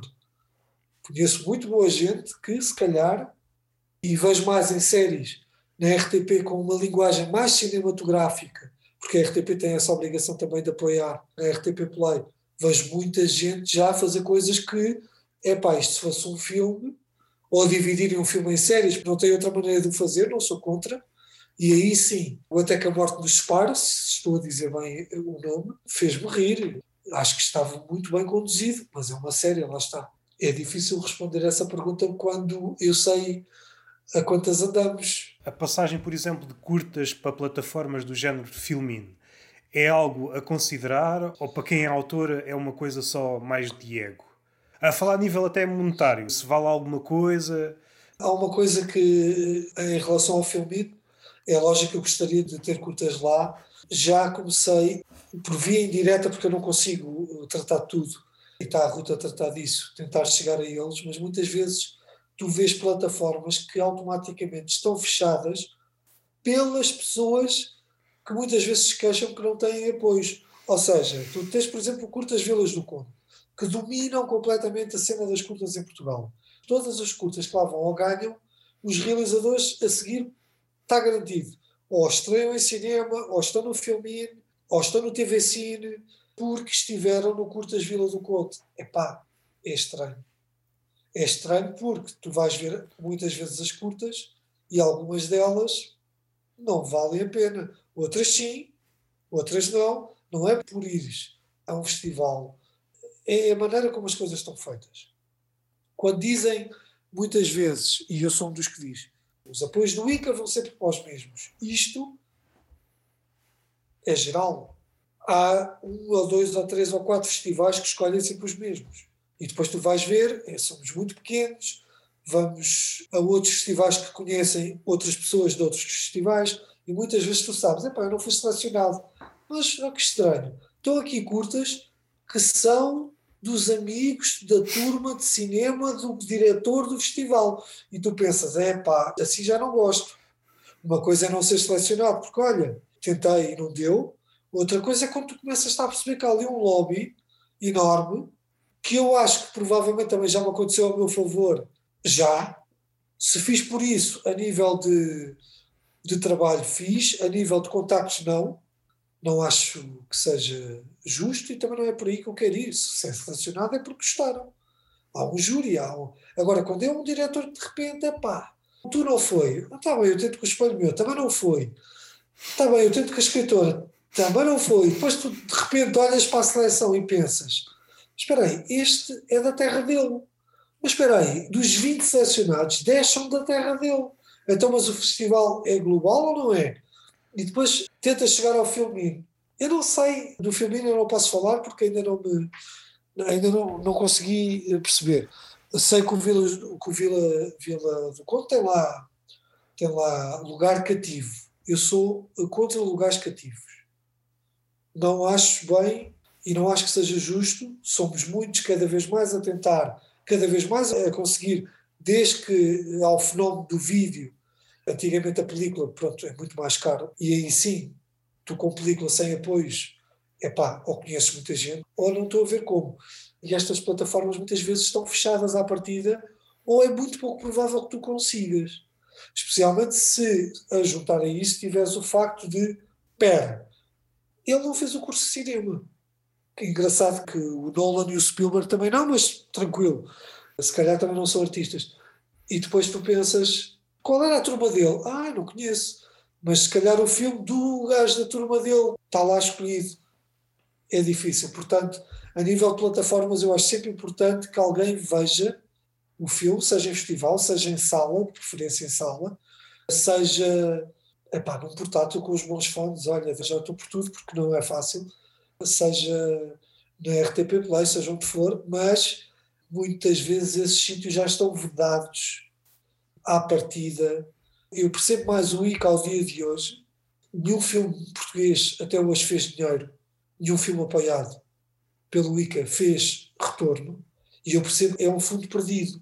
E muitas vezes o teatro tem público, o cinema tem público, mas não é o suficiente para. Porque depois aquilo, legalmente, tu vais ao site do ICA e tu, e tu vês, ok, o filme fez 100 mil euros em receitas militares, mas o ICA deu 250. Epá, então, meu, e os outros 150 mil? Ah, vendeste à televisão. Se calhar deram de 50 mil se, se derem. Perceba a cena de faseás em séries. O filminho é, é simbólico. Eu acho que nunca recebi dinheiro por nenhuma curta, se não me engano. Acho que nunca recebi. Eu acho que recebi uma vez que fui à RTP porque era obrigatório, que era por minuto, mas era irrisório, e no festival que ganhei há pouco tempo havia um prémio monetário que eu até pensei que era, até me ri, não pelo valor do prémio, mas pensei, pera, não é palmadinha nas costas e, e, o, e o louro e o nosso festival tem este vencedor, que é o que geralmente acontece, tu não ganhas nada, tu ganhas prestígio e vai à tua vida. É totalmente uma feira de vaidades, a não ser naqueles festivais que fazem pela vida. Não estou a ser injusto com todos. O Aroca, o Farcum, eles lutam por patrocínios, a Câmara vai lá, o Motel X, eles trabalham imenso, trabalham o ano inteiro, o Avanca, são festivais que fazem e que são difíceis. O pessoal trabalha imenso e muitos deles não têm o apoio do ICA, porque o ICA não apoia só os, os, os filmes. O ICA apoia festivais, apoia a exibição, apoia a produção de argumentos, de ideias, depois, para onde é que o dinheiro vai ou deixa de ir, se é muito ou pouco, é outra questão. Agora que é uma vida completamente difícil, voltamos em círculo, se quiseres fechar a conversa, por isso é que eu te digo, quando faço um filme, é com amigos, ou com talentos, ou com pessoas que queiram fazer, porque chatice eu já tenho. Não vale a pena fazeres um, um filme se não te vais divertir, é difícil fazer um filme. É mesmo muito difícil. E é, mesmo quando corre bem, é muito difícil. Aquilo pode-te dar um esgotamento assim do dia. É muito difícil fazer. E depois todo o processo de criação até ao final. E depois a exibição. E depois se é estacionado. E depois as pessoas a verem. E depois se gostaram. É muito complicado. Portanto, para fazer, vamos fazê-lo bem.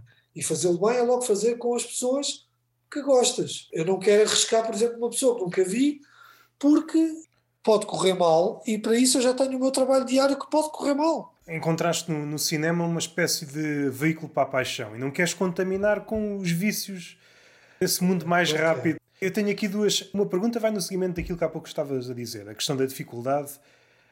Então, por essa lógica, quem se atira para fazer uma longa em Portugal é porque não está muito bom da cabeça. É porque. Depende, depende. As curtas são difíceis de fazer, são mais fáceis porque o tu tem 10 minutos, a escritora tem 20.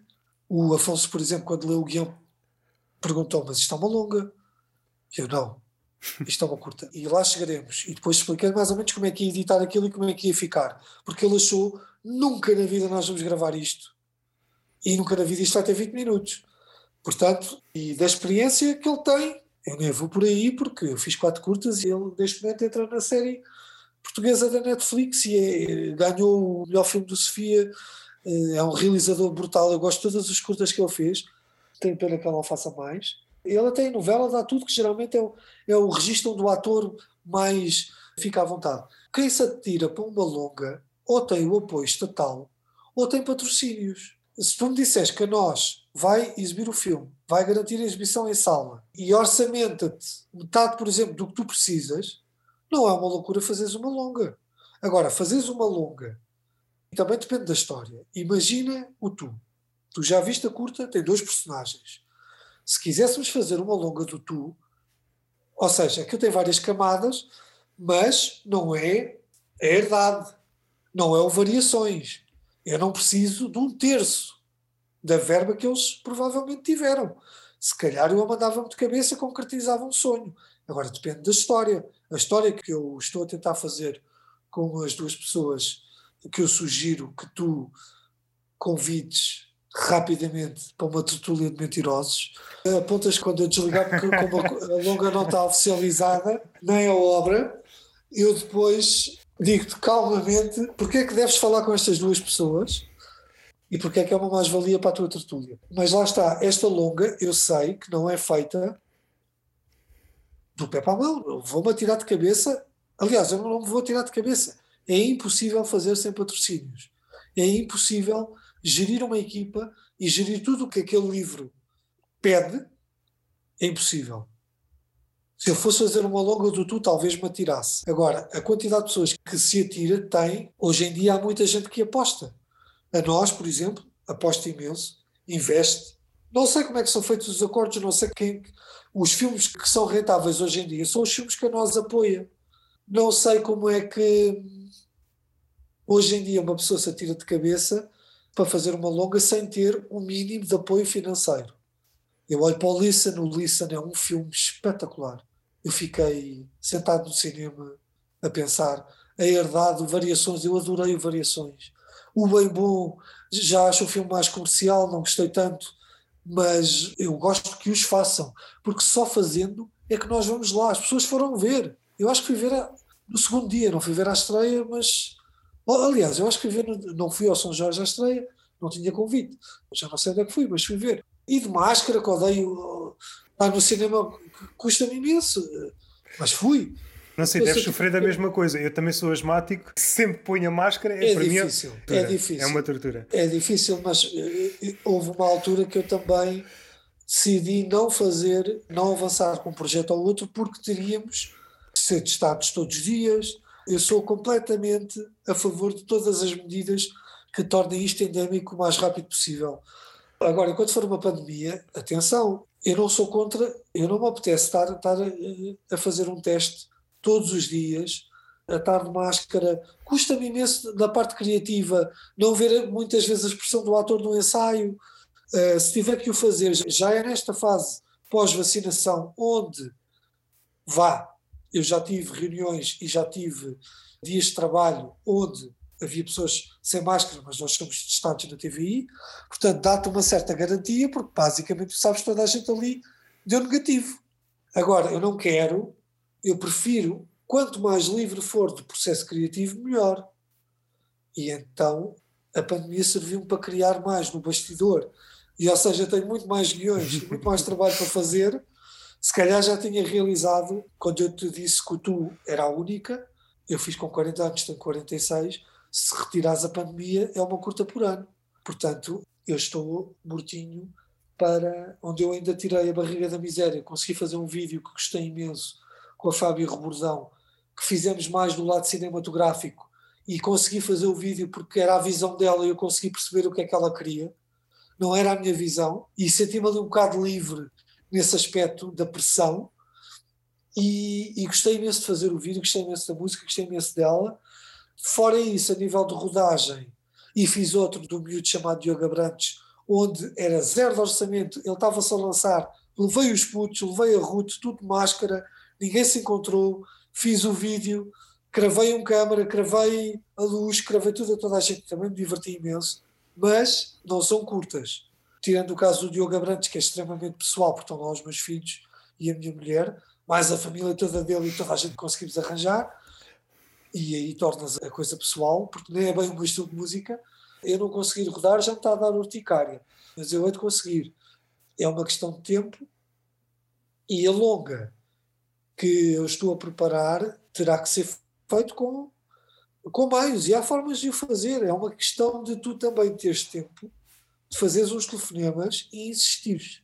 Por exemplo, a nível do terror, há vários sítios que tu podes ir pedir dinheiro que depois pode ter retorno para eles. Há várias maneiras de fazer um negócio. Tu tens é que ter tempo. É impossível eu fazer disto vida.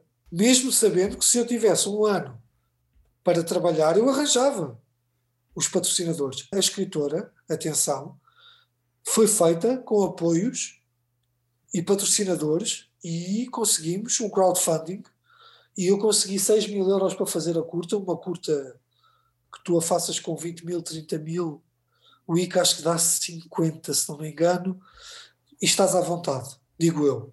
Pelo menos eu estaria à vontade e com 6 mil, pelo menos, conseguimos pagar às pessoas e comer.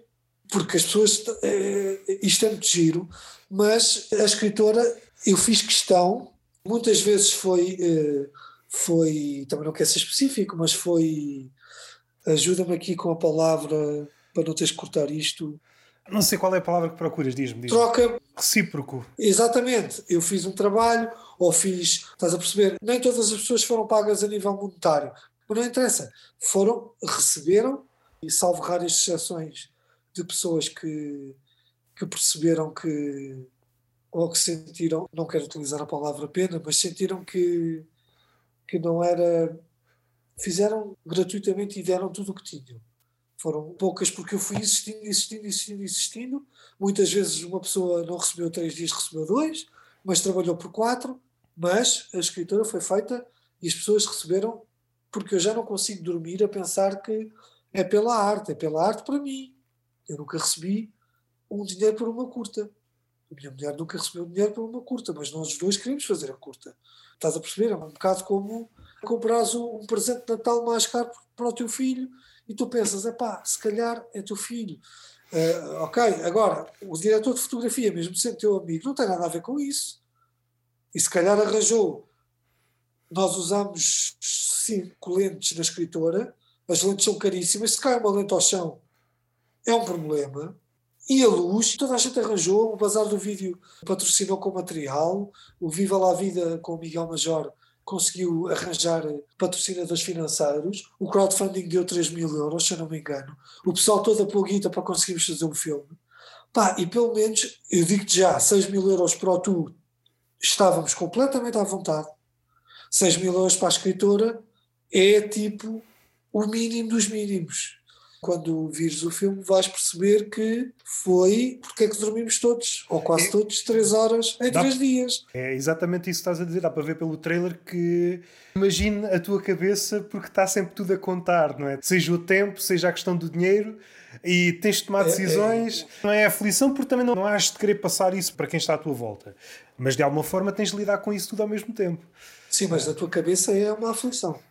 Muitas vezes tu não deixas passar e eu nunca, é raro, é muito difícil tu conseguires perceber se eu estou com uma dúvida, se estou com um problema grave, se estou com, numa rodagem, dou-te um doce. É impossível. E, e, isso cria uma segurança total na equipa, também porque raramente acontece. Eu vou muito bem preparado. Muitas vezes o que acontece é tens um timing para fazer e muitas vezes aí pode surgir mais ou menos pressão, mais ou menos aflição, vamos dizer entre aspas, mas o que pode parecer ao olho, a um olho comum que está a haver um problema, não está. Está a haver uma aceleração de um processo que tem que ser rápido. Porque raramente, que eu me lembre, houve assim, eu vou sempre muito bem preparado para não acontecer o imprevisto. E quando acontece, aquele lado de stress televisivo, familiar que tu tens ajuda-te depois a resolver certos problemas que não são problemas, são situações. E as situações acontecem e deixam de ser situações quando são resolvidas. Ponto. E mais quando a equipa é unida e está toda com o mesmo objetivo criativo de fazer o melhor possível. Podem cada uma ter o seu lado de preocupação a nível de personagem, de escrita, de fotografia, de luz, mas toda a gente quis que saísse a melhor curta possível em todas as quatro. E na escritora, que foi a mais pesada de fazer, o tu, metade do tu foi uma brincadeira, estávamos todos a curtir imenso, até de repente percebermos metade que a curta era feita com luz natural e estávamos a ficar sem luz. Vais aprendendo com, com a vida. Aí, isto é muito giro, bora fazer. Até que de repente tens que iluminar uma piscina inteira sem água e a piscina é ao nível do, portanto era subterrâneo, era ao nível do chão, as pessoas que andam no parque quando olham não sabem que está ali uma piscina porque tem os muros à volta e estava a maior ventania que eu já vi na vida.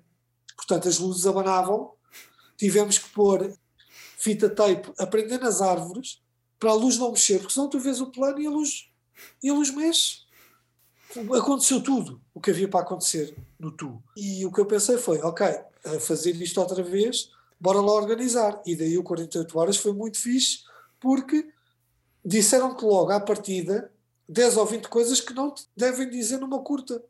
E tu pensas, eu não quero fazer isto. Mas, ao mesmo tempo, tu já tens solução para as 20 antes de acontecer. Portanto, só te vão acontecer 3 ou 4 azares, que nem aconteceu. E nós entregámos a curta em se eu não me engano, 32 horas já estava pronta. Tal foi o, a preparação a nível de rodagem pura e dura, de ação, gravar, foi 5 horas. Porque a Semira é um gênio. E a André é outra, e o Rodrigo e a Catarina são outros. Estão ali, eles tiveram 5 horas presos. Quer dizer, aquilo já estava a, a doer.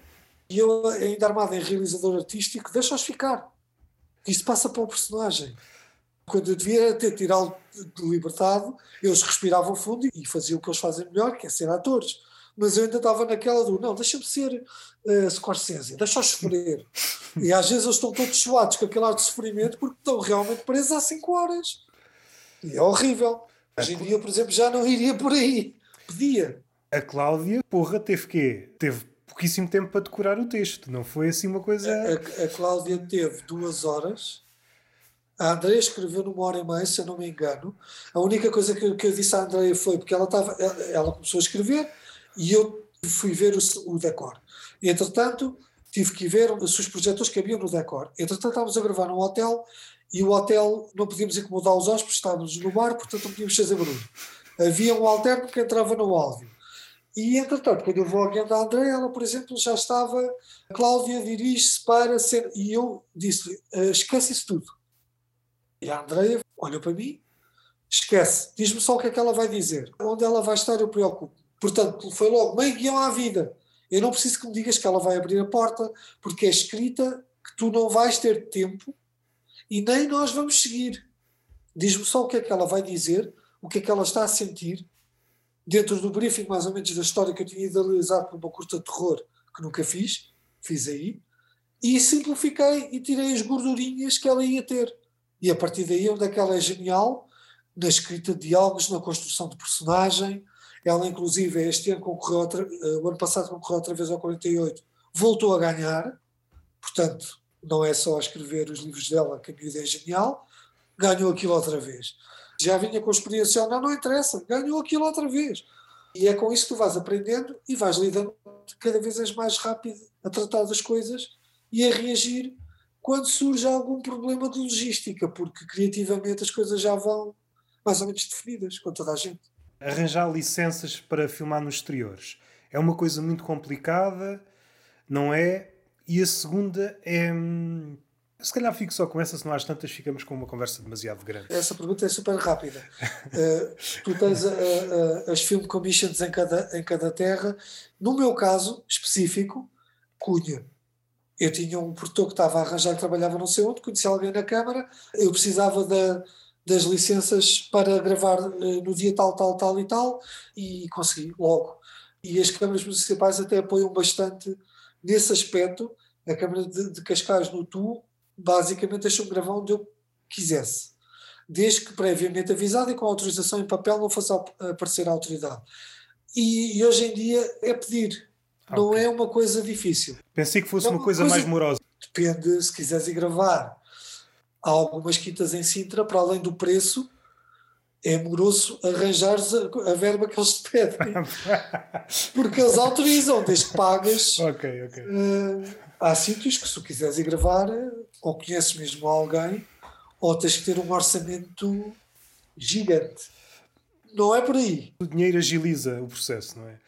E as é... cunhas também, se conheces sim, alguém sim. de uma Câmara Municipal, ou fores, se um dos teus produtores for conhecer alguém na Câmara, ou em, em sítios privados, no tu, que eu tenho lá um, uh, conheceres, ou basicamente muitas vezes o que a Ruth faz é telefona, bate à porta, pede, muitas vezes as pessoas dizem-te que sim.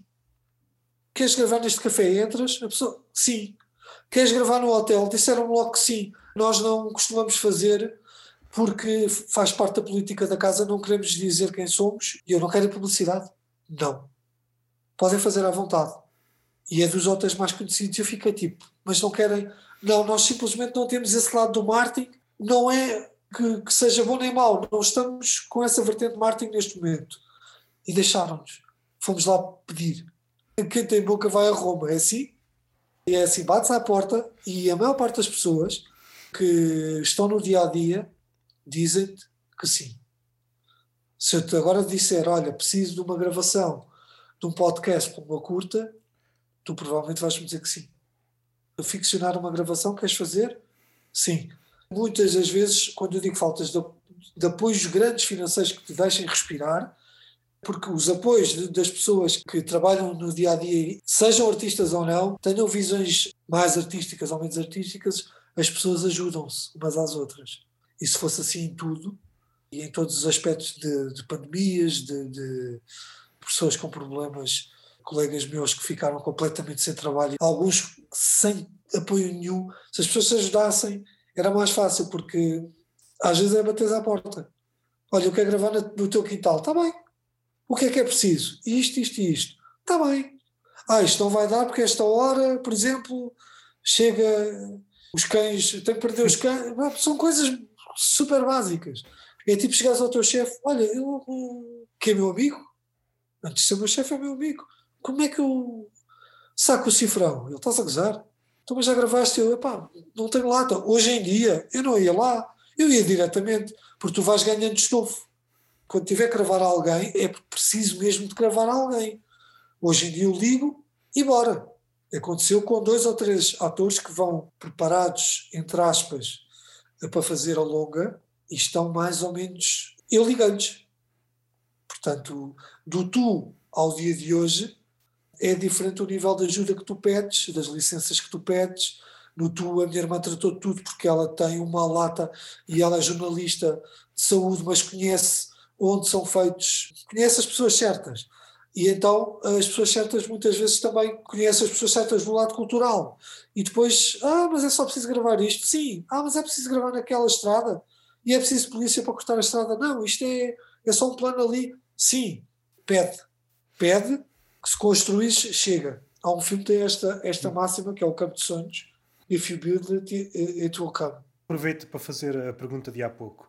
Em relação ao guião, és daquele tipo de, de, pessoa que hum, dá margem para o ator brincar um bocado, para improvisar, ou resto pelaquela máxima de o guião é, é, quase uma coisa santa e não permites grandes desvios? És mais... Eu não sou nada rigoroso, nada.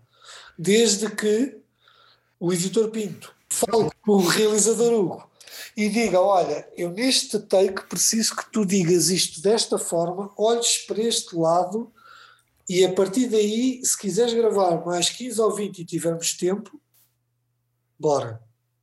Aliás, o personagem do Francisco na escritora não tem nada a ver com o conto da Andreia e foi uma construção que envolveu a Cláudia Semedo, que dirigiu a cena principal, fez a direção de atores da cena principal no ensaio, porque ela não pôde estar presente na rodagem, que é a cena principal entre a discussão principal e a cena principal do filme entre o Afonso e a Catarina, que é a Alice e o Francisco, o Afonso moldou imenso e deu um lado muito mais humano ao Francisco do que ele na realidade é no conto. O Francisco do conto é muito mais um, um vilão, e digo isto, é redutor para a escrita da Andreia, é muito mais uma pessoa muito menos inteligente, que não consegue perceber a companheira e toma certas atitudes que não são positivas nem normais para um ser humano que deve dar a mão ao próximo, mas ele tornou a personagem muito mais humana e, inseriu-lhe a dúvida.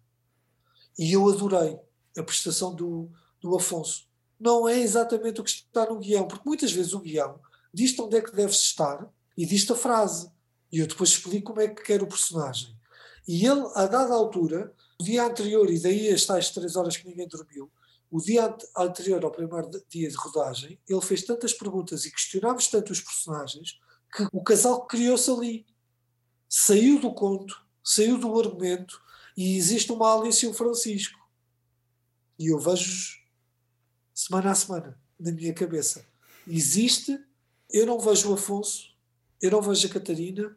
Eles conseguiram criar ali um casal que para mim tanto existe que eu estou a pensar fazer que também não é uma coisa vulgar e também não sei se já foi feito, nem vou pesquisar, mas a escritora será a trilogia, o terceiro filme, sendo tu o primeiro, e eu vou rodar a parte do meio agora.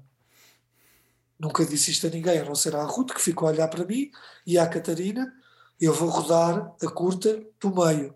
Portanto, a escritora passará a ser a terceira parte, uma trilogia, sendo que eu nunca disse que a escritora era o seguimento do TUI e estavam relacionados. Surgiu uma ideia há duas semanas, espera, no Tu pode ser a Alice, se seguir a ideia que eu tenho em mente para o segundo filme, vai dar ao terceiro, que é a Alice, com o marido Francisco, e será, em 2022, espero, uma trilogia feita ao contrário, pensada depois de dois filmes já estarem feitos.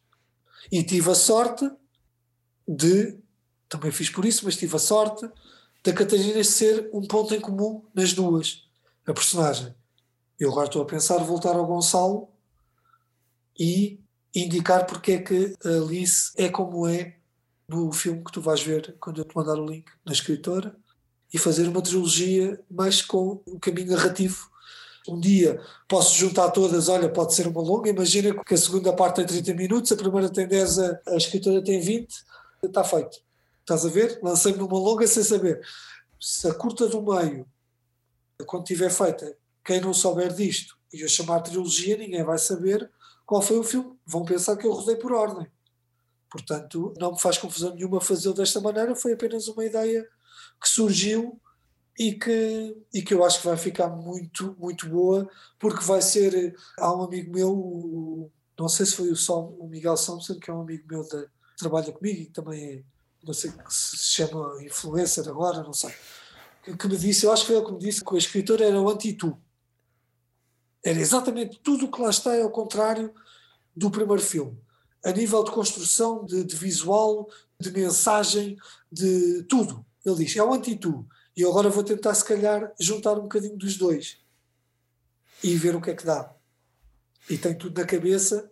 A nível de guião, se quiserem fazer, se quiserem experimentar, se quiserem experimentar nos ensaios, porque o guião já existe, se quiserem ajudar e criar outra coisa que não fuja, eu gostei imenso do Francisco, do Afonso, e não é o que está no guião. Não sou, a não ser que eu veja que é essencial para o filme gravar aquela cena daquela maneira, e aí eu explico, eu preciso disto assim. Ponto. Vamos fazê-lo. Ponto. E a partir daí, o que surgir é lucro. O que vier criativamente, que até me possa fazer mudar de ideias na montagem, maravilha. Mas o editor Pinto está sempre lá e se precisar daquele planinho, daquela maneira como está no guião, qualquer ator, qualquer técnico, qualquer músico, qualquer pessoa que lá esteja para esse fim, vai perceber que o realizador precisa disto. Vamos fazê-lo. E depois seguimos vida. Às vezes dá tempo, outras vezes não tens tanto tempo quanto isso, outras vezes não tenho nenhum. Mas não sou nada rigoroso em relação ao guião.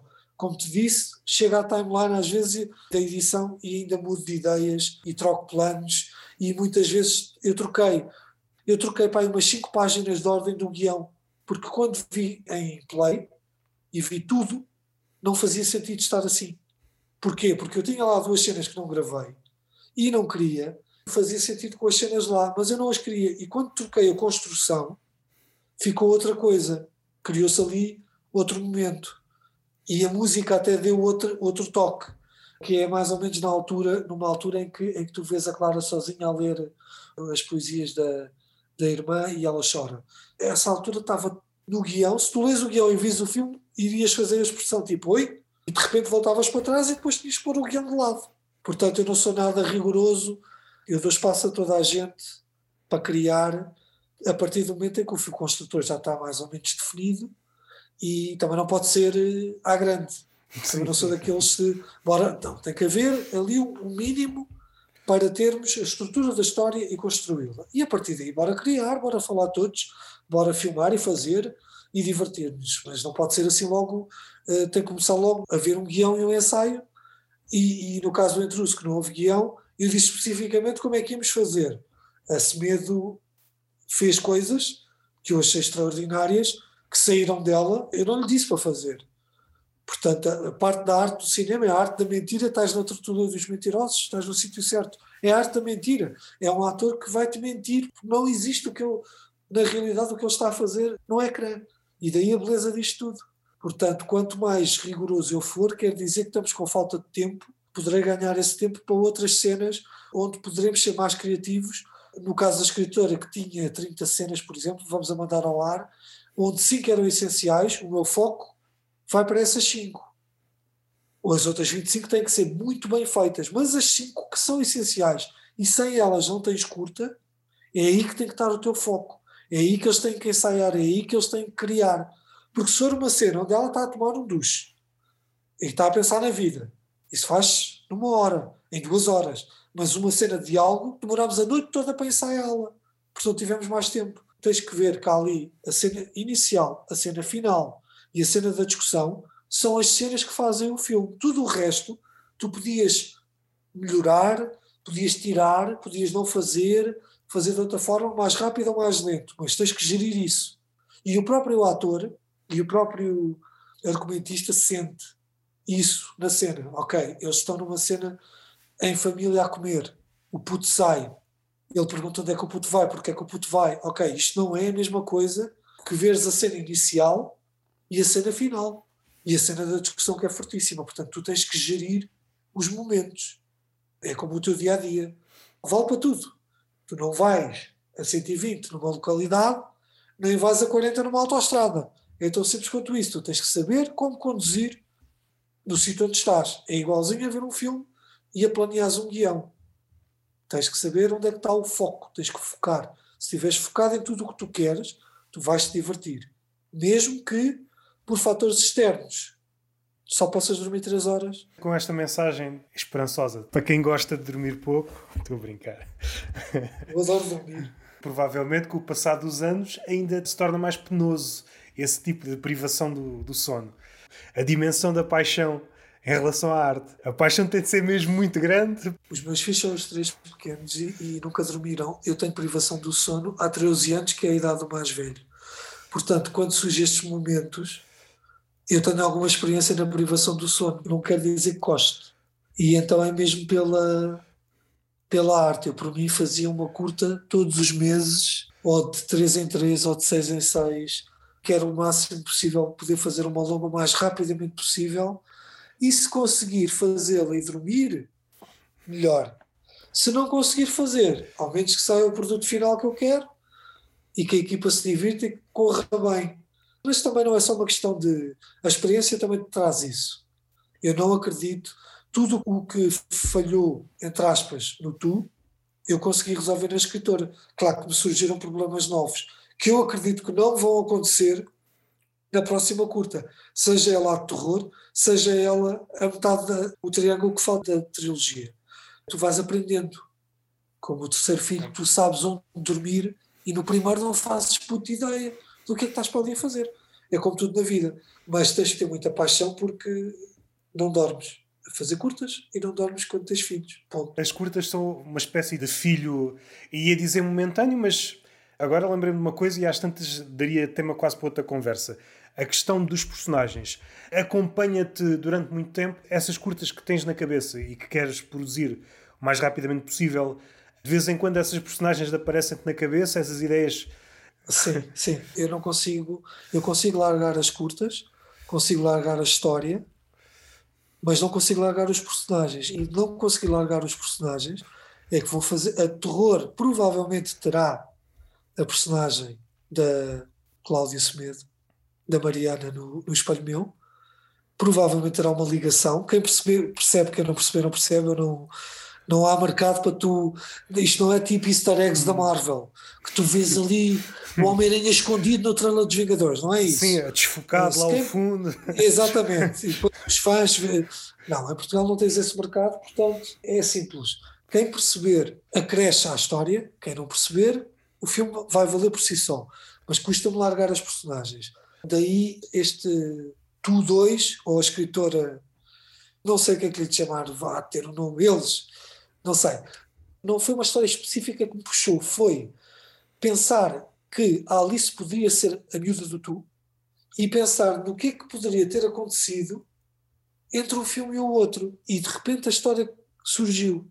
No filme terror, o filme não tem nada a ver com o Espelho Meu e não tem nada a ver com o Intruso, mas terá, vai ter uma referência muito provavelmente à, à Mariana do Espelho Meu. Portanto, eu agarro-me um bocado às personagens. Quando vou, por exemplo, agora o filme já, já vai fazer dois anos, cada vez há menos festivais. O último que eu vi, já não vi o filme há, muitos, há seis meses ou sete meses, e tu vês outras coisas. Às vezes, é pá, aqui isto dava para fazer outra coisa, ou aqui eu podia ter feito, ou aqui, olha, afinal, isto está, eu gosto. Há aquela cena que tu achas sempre que podia estar melhor, afinal se calhar não mexia. E tu pensas e vais vendo e vais aprendendo. Por exemplo, a seguir a esta entrevista, muito provavelmente ainda durante a próxima semana, eu vou rever o Tu. Porque não vejo há imenso tempo. E o espelho meu. Não vejo há imenso tempo. E para a semana vou à RTP2 apresentar a, a escritora, vou vê-la lá. O Tiago Alves põe as curtas a passar mas tu não te vais embora, ele faz live on tape. Ele põe o filme a passar e tu ficas ali a conversar com ele. E ele vê a curta lá. Acho extremamente interessante de quem aprecia o que está a ver e o que está a promover também. Porque ele podia facilmente dizer: Olha, agora aqui ponham a curta. E ia para a pós-produção, que é o que a gente faz na vidinha, todos os dias, numa promoção: Olha, aqui ponham uma música, às vezes que não tens tempo para escolher. Ou... Não, ele vê. Vou rever até para dar corpo a isto que eu estou a pensar que seja a trilogia, o fim da, da história da Alice, para eu deixá-la ir em paz e depois tentar perceber como é que vou fazer a longa, uma vez que é difícil para mim, até porque as pessoas envolvidas também têm. É, é dividido por três a nível de opinião. Ninguém vai. E ainda bem que somos três, porque assim há sempre um que desempata. e eu depois, quando tu desligas isto, eu explico-te quem é que podes convidar e porque é que esta longa vai existir. Normalmente diga vários convidados, isto é uma conversa interminável.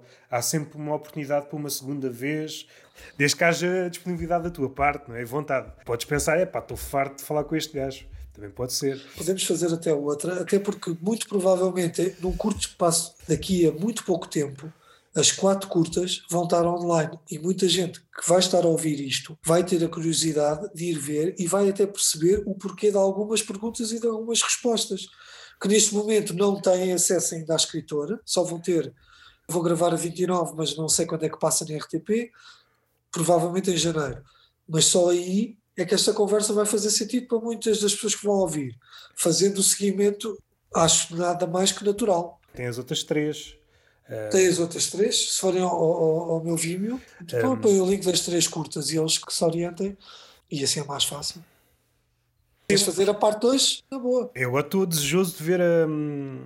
Tinha aqui algumas coisas, mas isto aqui dava outra, outra conversa. Tinha aqui coisas apontadas, que encontrei aqui algumas ligações, pelo menos, voltando quase ao início da conversa. O que é que as curtas foram para mim? Pode não ter nada a ver com aquilo que idealizaste. Encontrei aqui umas ligações engraçadas.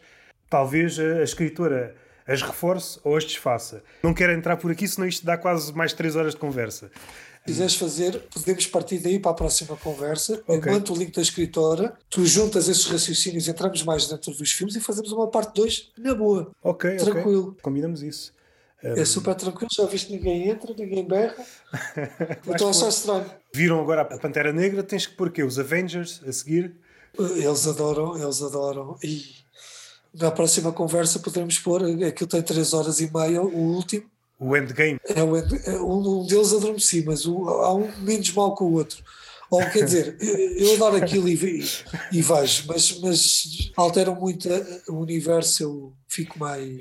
Eu também gosto, gosto do universo, também tenho um passado, quando era mais novo, lia muitas bandas desenhadas. Claro, eu vejo todos. Mas, mas quando alteram muito a realidade dos livros para o filme, eu já não Ok, gosto tanto. ok.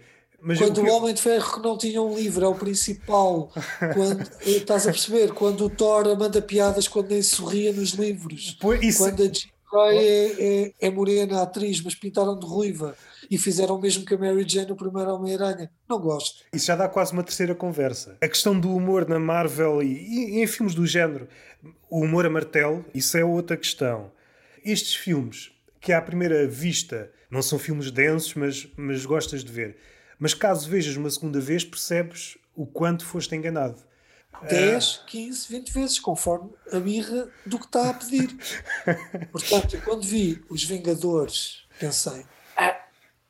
Quando vi em casa, uh, e há um Vingadores que eu até gostei, o segundo, que é o que ninguém gosta, que é o do Ultron. Ah, do Ultron. O vilão é muito melhor do que, do que é apresentado no filme. Não sei se gostas de animação, mas há uma série de animação chamada What If Sim, sim, sim, eu só vi o primeiro ainda. Eu acho que é o último, ou é o penúltimo. Há um dos episódios em que o Ultron, eh, nesse universo, consegue ganhar as, as pedras do infinito. E então é basicamente ele a, a dar cabo toda a gente. A, a, a fazer Thanos. Se aparecesse esse Ultron, eu acho que sim. Por termos de comparação, eu acho o Thanos tão leve e o Loki tão leve que o Ultron pareceu normal no filme. Eu acho o Loki tão apalhaçado e eu acho o Thanos passas três horas da tua vida a sofrer, metade do mundo desaparece, na primeira cena do filme a seguir eles, eles resolvem a questão.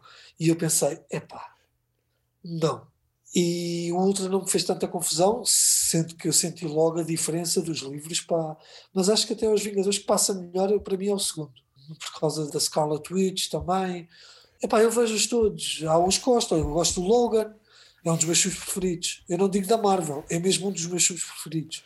Eu adoro o Logan, mas também o Logan eu acho que eles quiseram fazer mesmo uma coisa a sério e não seguir. E qual é a tua opinião? Estás tantas, dava uma terceira, uma quarta, uma quinta conversa. Assim, muito resumidamente, o que é que tu achas do último filme do, do Joker? Eu acho que o filme é um 8, não é um 10. Gostei Sim. imenso do filme. O Joker é difícil falar sobre o filme porque tem muitas coisas que eu acho que alguém percebeu o que é que eu gostava e puseram lá. E depois isso tolda um bocadinho o raciocínio no julgamento do filme. A começar logo pelo ator, a maneira como eles descrevem o personagem, a música. Tem muitas coisas. Agora, aquilo entrou numa espiral de, de obra-prima que eu não achei. Agora, que acho um filme fortíssimo e gostei imenso, ainda não revi, o que é raro na minha vida, geralmente. Três, pelo menos três, quatro vezes eu tenho que ver um filme que goste. Ainda não revi, por causa dos putos, não é ainda para eles, mas gostei muito. Acho um ótimo filme. Muito bem conseguido, porque acho que todos os componentes que fazem um filme estão lá com o melhor que há em cada uma. Continuo na ideia que o realizador teve alguma sorte na equipa que teve, não lhe quer tirar o mérito, devido ao historial de filmes que ele fez, porque eu não gostei de nenhum. E a única dúvida que eu tenho é como é que ele geriu aquilo e quanto de mérito é que ele tem na realização ali. Porque ele tem a nata em todos os lados, aquilo funciona em todos os aspectos. Até que ponto é que se fosse um Scorsese ou se fosse um, um Christopher Nolan a fazer aquilo, teria corrido de outra maneira? A minha dúvida só será desfeita se houver um Joker 2 e ele tiver mão para aquilo. Porque eu tenho dúvidas ali. Ou seja, pegando na, naquele Joker em específico, não é? Pois. Pegando naquele Joker e naquele argumento e na maneira como eles fizeram, tens aquele ator. Eu sou 10 para o Heath Ledger, 9 para o Joaquin Phoenix, mas adorei o Joaquin Phoenix. Adorei o Nicholson. Epá, cada um com a sua. Cada um fez da maneira que. É um, é um personagem que eu acho tão bem construído que é difícil falhar se tu fores bom. Agora, eu gostei imenso do filme. Agora, uh, ou fui com as expectativas tipo a mil e tenho que rever, e se calhar na próxima conversa vou-te dizer: olha, afinal é um 7, ou então posso dizer: afinal é um 10. E eu se calhar tive foi dúvidas do realizador e, e fiquei ali meio perdido. Mas se calhar é um 10. Pode ser. Há filmes que eu percebo logo que vão ficar na minha vida para sempre. Há outros que, por circunstâncias, até por ser editor e às vezes distrai-me, porque eu vou à procura dos raccords, às vezes a luz, como é que eu faria, muitas vezes tenho que ir ver a segunda vez, porque já vou. Muitas vezes o filme vem de encontro às minhas expectativas, não é? Aconteceu-me com o Logan, aconteceu-me com o Into the Wild, aconteceu-me com o Mad Max Fury Road. Eu fiquei a par, o Blade Runner, o segundo, que eu pensei, não vão conseguir bater o primeiro e eu até ao dia de hoje não sei qual é que gosto mais. Eu apaixonei-me pelo filme quando vi, fui ver duas vezes ao cinema, vi em casa e vi no avião a vir de Nova York. Portanto, e ainda vou ver outra vez. Eu adorei o filme. Agora, há outros, como foi o caso do Dune, onde eu fui ver e pensei, eu estou completamente distraído com isto, eu vou ter que rever. E um 8 passou para um 9 à segunda vez. Se calhar pode vir a ser um 10, mas fiquei ali porque tinha visto o Lynch, sabia que eles iam fazer a sequela. Muitas vezes eu distraio a Marvel é fácil para mim. Eu estou com os putos e vou curtindo e imaginando que estou a ler os livros. Mas é raro, tirando o Logan, nenhum filme da Marvel posso estar a esquecer-me. Vai ficar na alma. Mas gosto imenso. Agora, não fui ver os Eternals porque tenho que ir ver com eles, mas odiei o Shang-Chi. O Shang-Chi da Marvel não é ah, aquilo. Ah, sim, o que é que eu gostei da Marvel? Gostei do Demolidor na Netflix. Gostei da conversa. Agora imaginei planos, há lá planos que eu adoro, são um ligo da matéria, mas há, há planos, estou a imaginar aquela cena na cadeia com o Punisher, em que é filmado de cima e vê-se os corpos todos tombados, está lá e coisas... A cena do corredor em que ele vai entrando e tu só ouves os barulhos e de repente voa um gajo cá É uma série para adultos. É uma série, como eu li a banda desenhada, que lembro-me do Mercenário a matar a Eletra, e eu não posso ainda ao dia de hoje mostrar esse, esse como é que eles chamam, o quadradinho a dois dos meus filhos. Não posso. Porque está uma adaga a perforá-la de uma ponta à outra vez, as pontas, de um lado e do outro, o sangue todo a sair e ele a rir.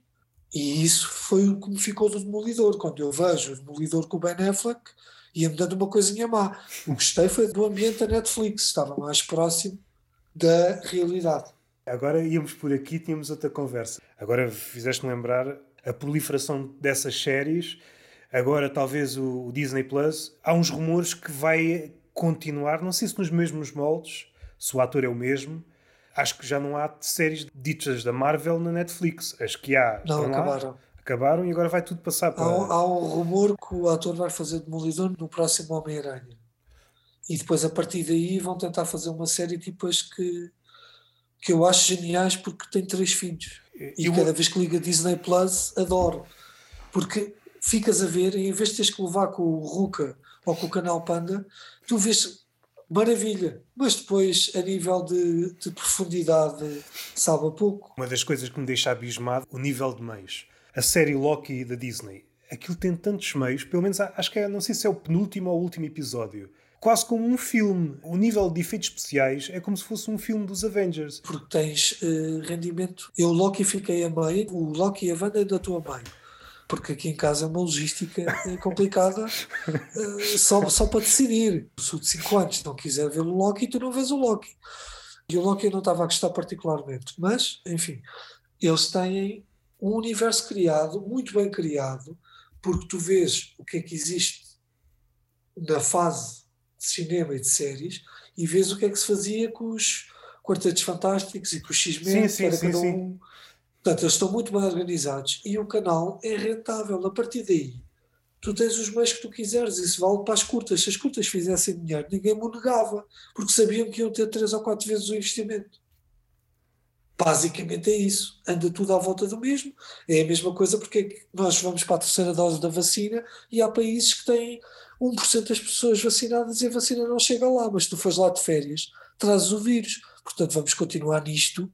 O planeta é redondo, dizem, não é? Porque temos aqueles. Vamos continuar à roda com este vírus até alguém se lembrar que tens que vacinar toda a gente. Ou pelo menos se a solução for essa, tens que tratar toda a gente. Se for um medicamento, tem que dar para toda a gente. Não é o que acontece. Portanto, é a mesma coisa que na Marvel. E, e é por aí que eu explico aos putos. Há pouco tempo eles viram o primeiro X-Men, do Brian Singer, que até é dos menos maus. A cena do início é no campo de concentração, com o Magneto a puxar o. E eles hoje viram notícia dos refugiados. E é fácil, na Bielorrússia, e é fácil tu linkares o que está a passar nos dois lados. Eles a separarem-nos da mãe, a única coisa que não acontece na Bielorrússia é que o gajo puxa o arame farpado e aquilo fica. Ah, tinha, afinal tinha poderes. Mas tu consegues ir buscar um bocadinho aos filmes e explicar que na vida real é um bocadinho diferente.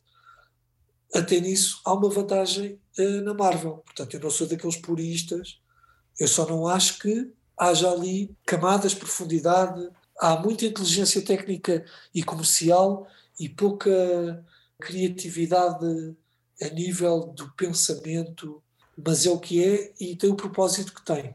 Eles que façam mais e muitos.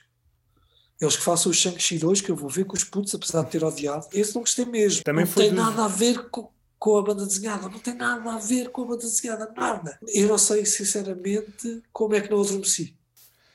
Também foi dos piores filmes que eu vi nos últimos tempos. Mas o pessoal vais ao IMDB e eles adoram aquilo e está bem cotado e não sei o quê. Ótima conversa e agora ficámos aqui com pontas soltas para 3, 4 conversas. Pronto, vês a É. escritora, juntas as quatro curtas, partimos daí para a próxima e depois a partir daí podemos, podemos ir aos super-heróis.